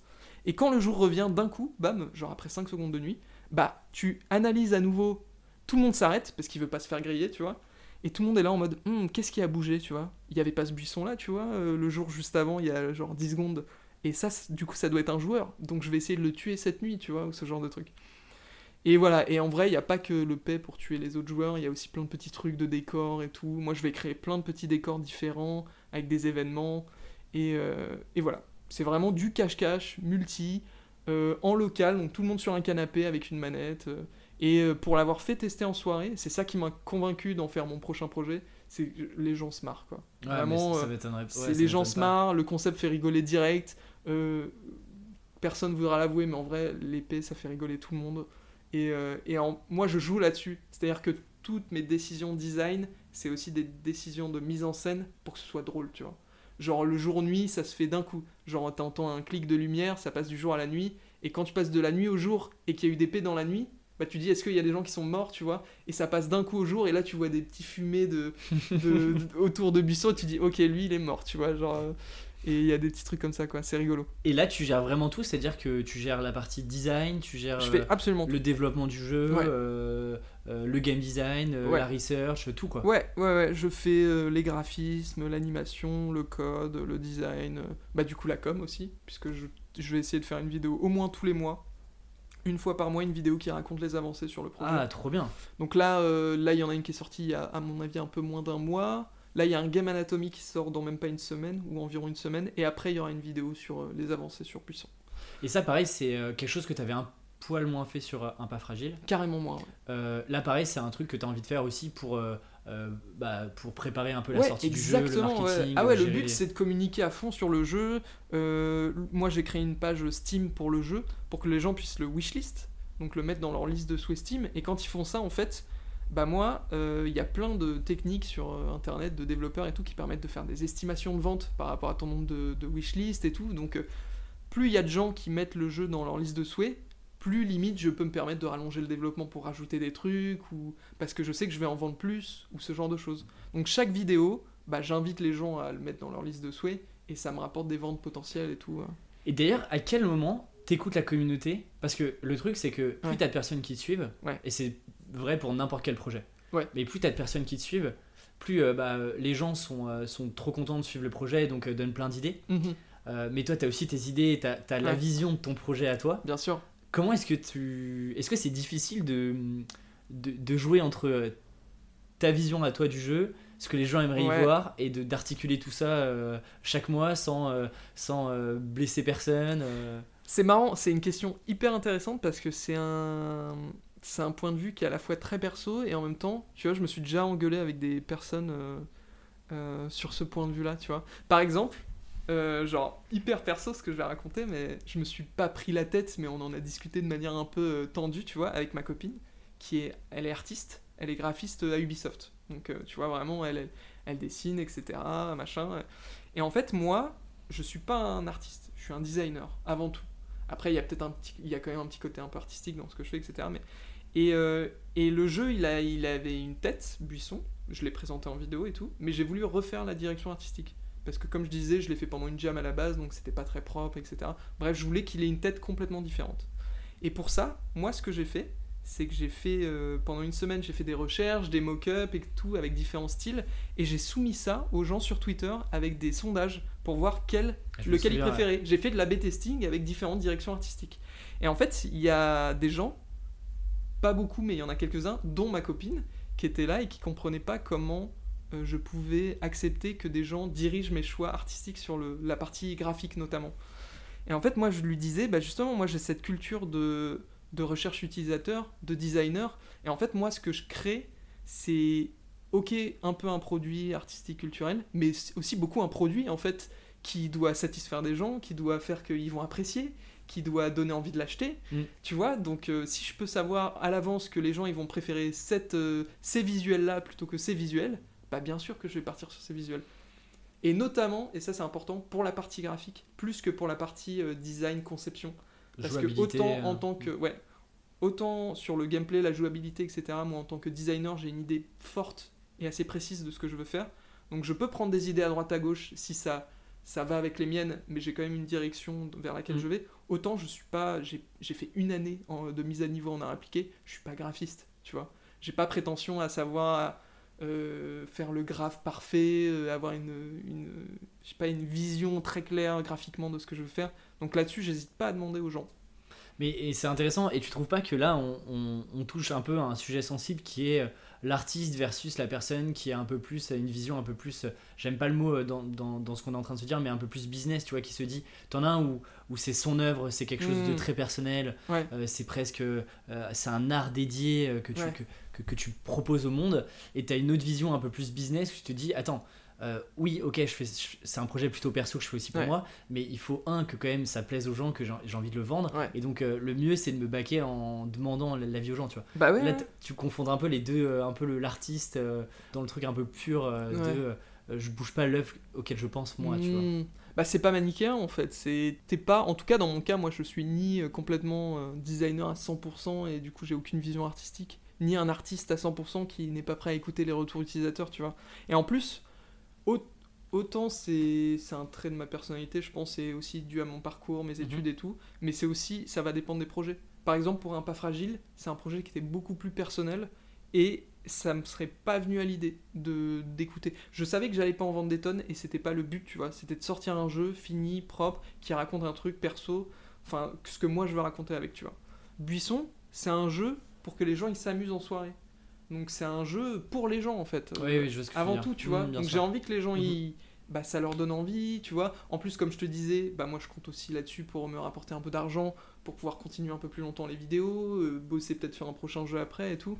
Donc ouais, là il y a une notion business qui est beaucoup plus forte que sur mon précédent jeu. Donc j'écoute beaucoup plus l'avis des gens. Je te propose de passer à- un peu à la dernière partie sur euh, un peu tes routines et ton orga, Ouais, euh, parce que c'est toujours ce qui m'intéresse pas mal. ouais, Sur tes vidéos, c'est quoi ton process de création? Comment est-ce que tu trouves un des idées? Ouais. Et comment est-ce que tu découpes le travail qui est monstrueux? Mhm. Euh, Je crois que c'est après 30-50 heures de, de travail, Ouais, ouais, ouais, clairement. ce qui est d'ailleurs monstrueux, enfin pour une vidéo qui fait entre 10-15 minutes. Ouais, c'est ça. Euh, c'est quoi ton process là-dessus de euh, l'idée Mhm. à elle est publiée globalement sur YouTube? C'est c'est long. hein. Ouais, bah je, ouais, je pense que je peux le faire assez vite. Alors en gros, moi déjà, j'ai quand j'ai des sujets qui m'intéressent, quand je lis des articles, quand je lis des trucs ou même des bouquins, euh, je prends des notes tout le temps. Et par exemple, j'ai un espèce de, de catalogue, euh, c'est juste un document, euh, un document Google, Drive, tu vois, ouais, qui fait peut-être 30 pages, sur lequel j'ai plein d'idées de design développées, et, et aussi plein de sujets potentiels de vidéos. Et en fait, ce que je vais faire souvent, c'est que moi, je, contrairement à ce qu'on pourrait croire, je joue pas énormément aux jeux vidéo, parce que j'ai plus trop trop le temps de faire ça, ou je le fais pour la détente avec ma copine et tout, mais en solo, je le fais plus trop. Et en fait, quand je joue à un jeu, bah il y a toujours quelque chose à dire d'intéressant sur un jeu. Et souvent, quand je joue à un jeu, s'il est ne serait-ce qu'un peu intéressant, Mhm. je regarde s'il peut pas matcher avec un des sujets que j'ai déjà à dispo. Et à partir de là, je pars sur l'écriture. Souvent, bah, dans, mon, dans mon document où j'avais déjà le sujet, j'ai des petites refs, des petites pistes de départ, d'articles et tout. Je vais étayer ça, je vais faire beaucoup de recherches. Donc ça, c'est l'étape... euh, Donc voilà, il y a déjà cette étape, mon sujet, je le choisis par rapport au jeu auquel je joue. Ensuite, il y a l'étape recherche, où là, je vais regarder des tonnes de conférences, articles, machin et tout.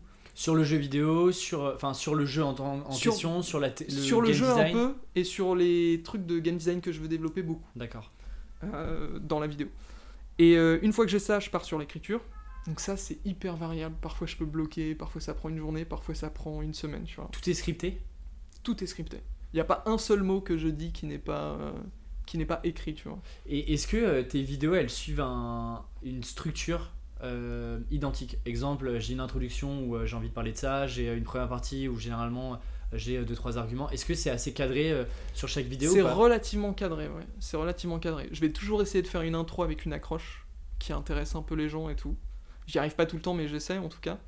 Euh, je vais tout le temps, euh, dans la première partie, essayer de, de présenter le sujet un peu globalement, tu vois. Ou le jeu aussi, globalement, celui qui va être au centre du truc si c'est sur un jeu particulier, ou sinon le corpus de jeu, entre guillemets, euh, sur- que je vais traiter. Et, euh, et après, je vais euh, déballer mes arguments pendant toute la vidéo, un par un, etc.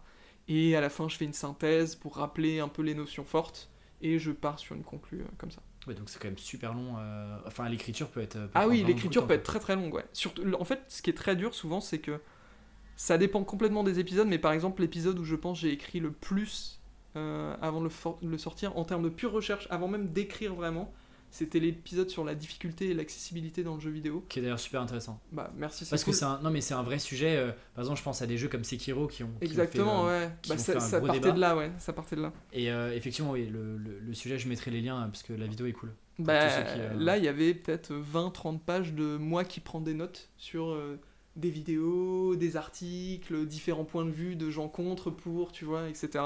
Donc, euh, et après, pour synthétiser ça, euh, c'est l'horreur, quoi. C'est vraiment, t'es là en mode comment je fais, par quel bout je prends ce truc? Et après, du coup, tu tournes. euh, Après, ouais, après, je, j'enregistre la voix. Ça, ça prend, euh, pff, ça prend une heure, tu vois. Une heure, une heure et demie pour enregistrer mon texte. Euh, ensuite, je fais le montage vraiment de la voix. Ensuite, je fais le montage des images sur la voix. Euh, de manière un peu rough, sans mettre des petits effets et tout. Genre vraiment juste là, je mets un avatar ici, un autre avatar là. Là, c'est un extrait vidéo, blabla, tu vois. Après, je les redimensionne, je change un peu les avatars, je les bouge, c'est, je fais un peu la, la finition. Je mets des petites ombres surtout. Ensuite, je mets du son surtout. Donc souvent, il y a des petits bruitages, genre, je sais pas moi, une image qui sort de l'écran, je mets un petit whoosh, euh, des trucs comme ça, un truc qui pop, je mets un petit bruit et tout. Et enfin, je mets la musique. Et Donc c'est vraiment, voilà. est-ce que du coup, quand t'écris le texte, t'as déjà en tête ce que tu vas euh, montrer visuellement ou pas trop? Ouais, en bonne partie, ouais. ouais. En bonne partie. Et euh, d'ailleurs, c'est un peu mon défaut, entre guillemets, c'est ce qui fait que euh, mes vidéos se ressemblent beaucoup les unes euh, Ouais. les autres. Et moi, je pense que ça peut entraîner un peu de lassitude chez les gens qui regardent, et ça entraîne beaucoup de lassitude chez moi qui monte la vidéo. Et parce que c'est toujours le même, la C'est même chose. toujours pareil. Moi, par exemple, je le dis tout le temps et je pense qu'à chaque fois que je monte une vidéo, je me plains sur Twitter, tu vois.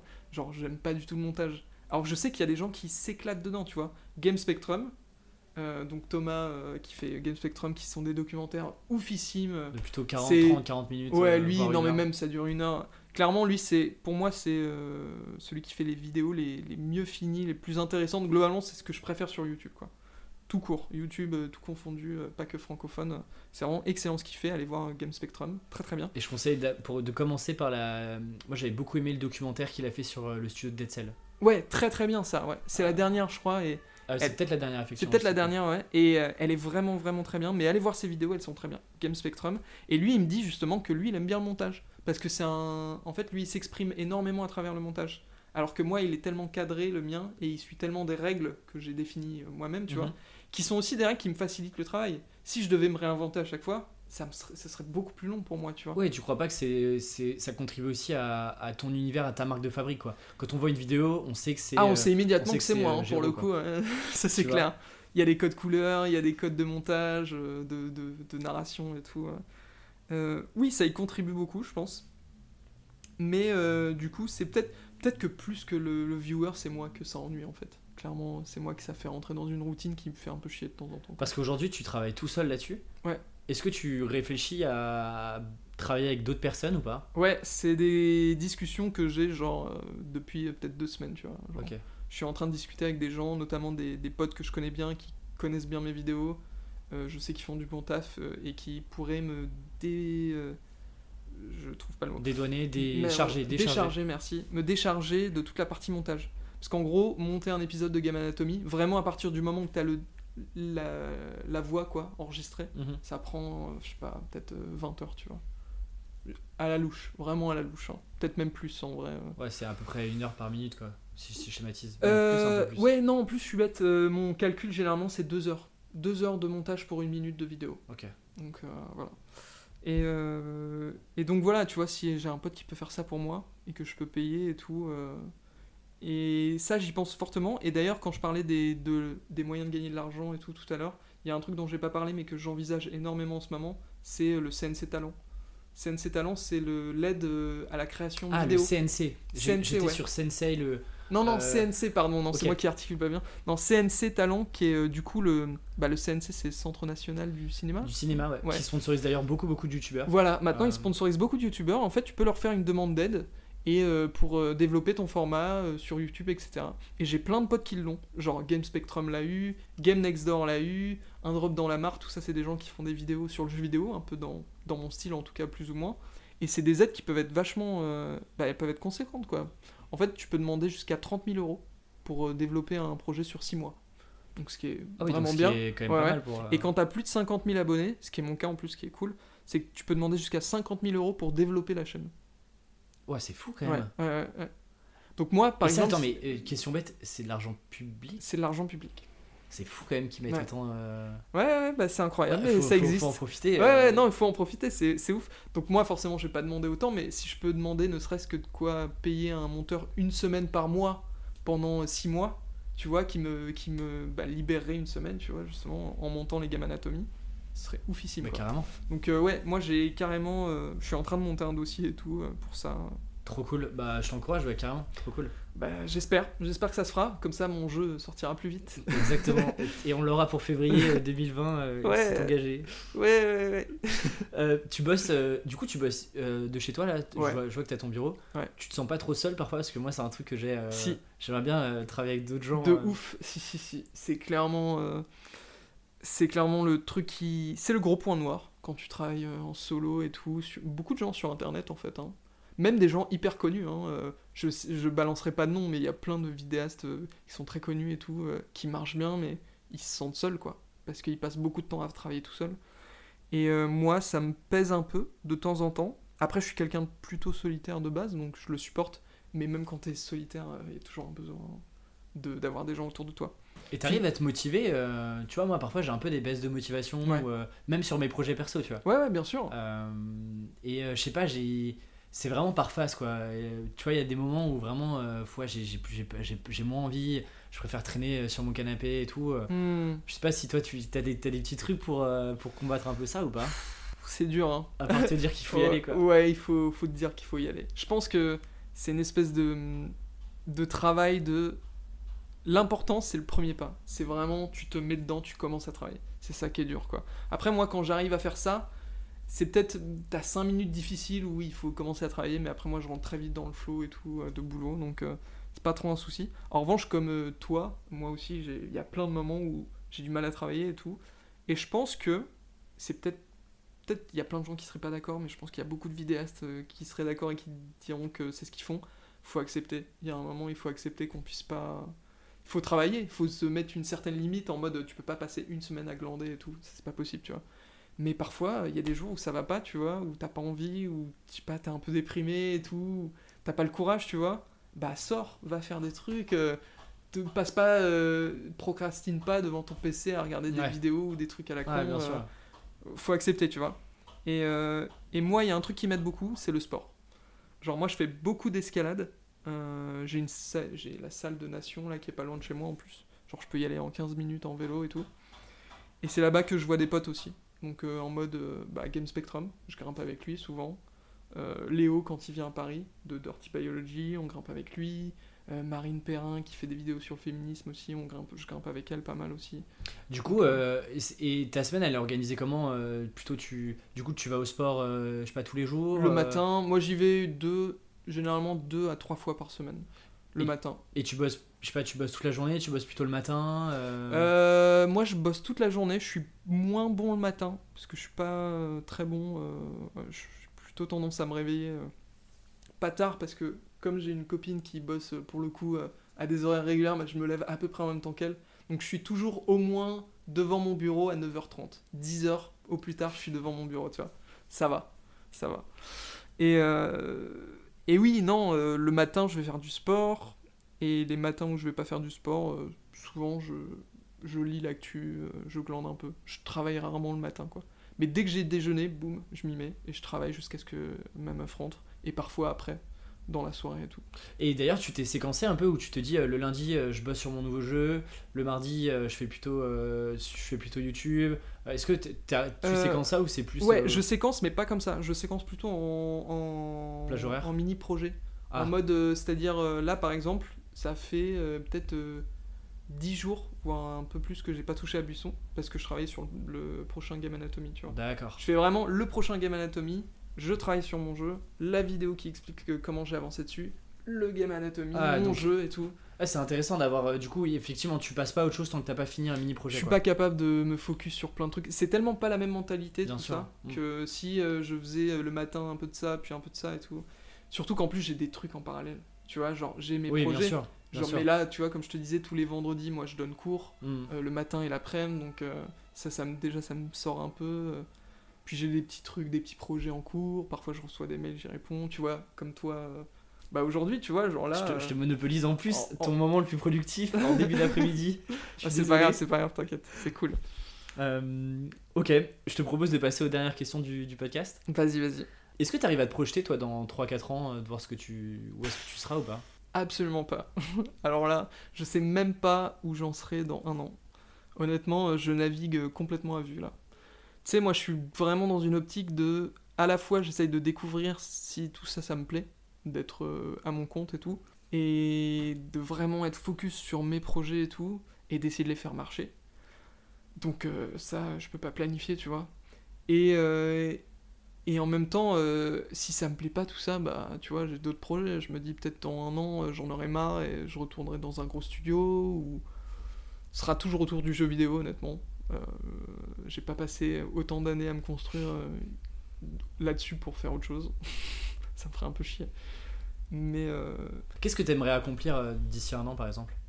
Ah bah d'ici un an, euh, si la chaîne pouvait marcher un peu mieux, si je pouvais atteindre, tu sais c'est des objectifs à la con, mais si je pouvais atteindre les 100 000 abonnés, si, si je pouvais euh, avoir un jeu qui se vend correctement, tu vois, genre qui marche bien, qui a un retour critique et aussi euh, au niveau des ventes.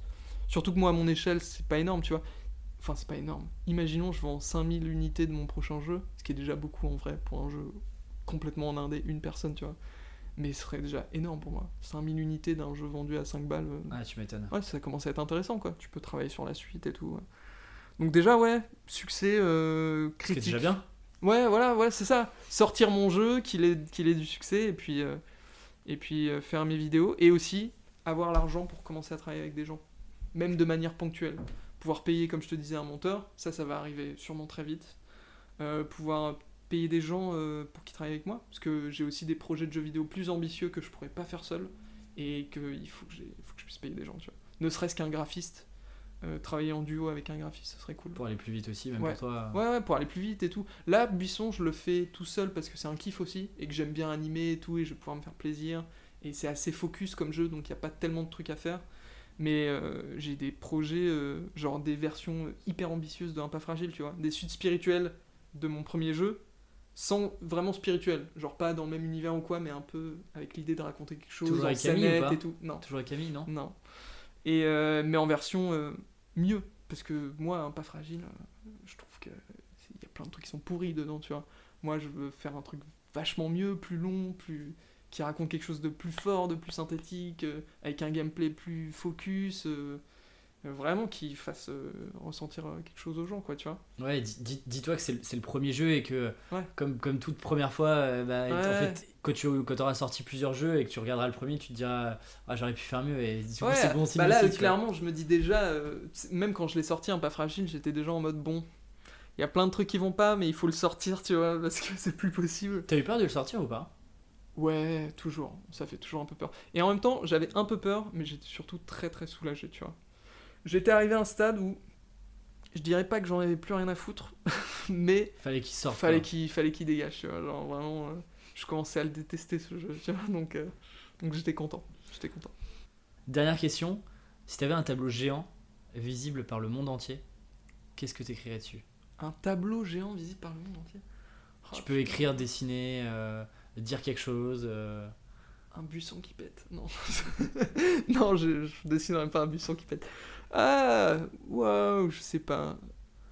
Oh là là, c'est hyper dur. Tu sais, c'est horrible parce que la question est en même temps tellement simple et en même temps tu t'imagines euh, la responsabilité, euh, l'opportunité qu'il faut pas gâcher, tu vois. Genre, je pense que je friserais, tu vois. Genre, je friserais tellement je.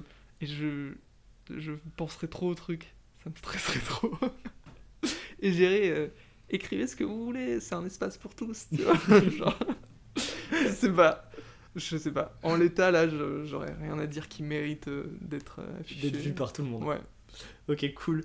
Euh, où est-ce qu'on envoie les personnes qui veulent en savoir plus sur toi, qui veulent potentiellement te contacter? Euh, et ben, déjà, ils peuvent regarder parce que bah, la chaîne YouTube, parce qu'il y a plein de trucs dessus. Euh, même des questions qui peuvent se poser, genre comment je me lance dans le game design et tout. J'ai fait une vidéo là-dessus. C'est quoi l'Engmin, cette école publique euh, Du coup, tu payes pas et apparemment elle est réputée. J'ai fait une vidéo là-dessus, tu vois. Donc, euh, vraiment, ces vidéos-là, je les ai fait pour les gens. hein. C'est parce que les gens me posaient des questions que j'ai fait ces vidéos. Donc voilà. Il y a des vidéos sur la chaîne, donc c'est juste Doc D-O-C, plus loin, G-E-R-A-U-D, c'est mon prénom, Gero, voilà. Euh, donc ça c'est bien, euh, docgero.gmail.com, s'ils veulent me poser des questions par mail. Twitter, euh, c'est docgero aussi, ça doit être D-R-G-E-R-A-U-D. Ouais, je Sur mettrai tous Twitter. les liens euh, Et dans voilà, franchement, tous les réseaux sociaux, j'essaie de répondre quand je peux. Euh, même les pavés euh, en mode conseillère d'orientation, j'essaye d'y répondre quand je peux.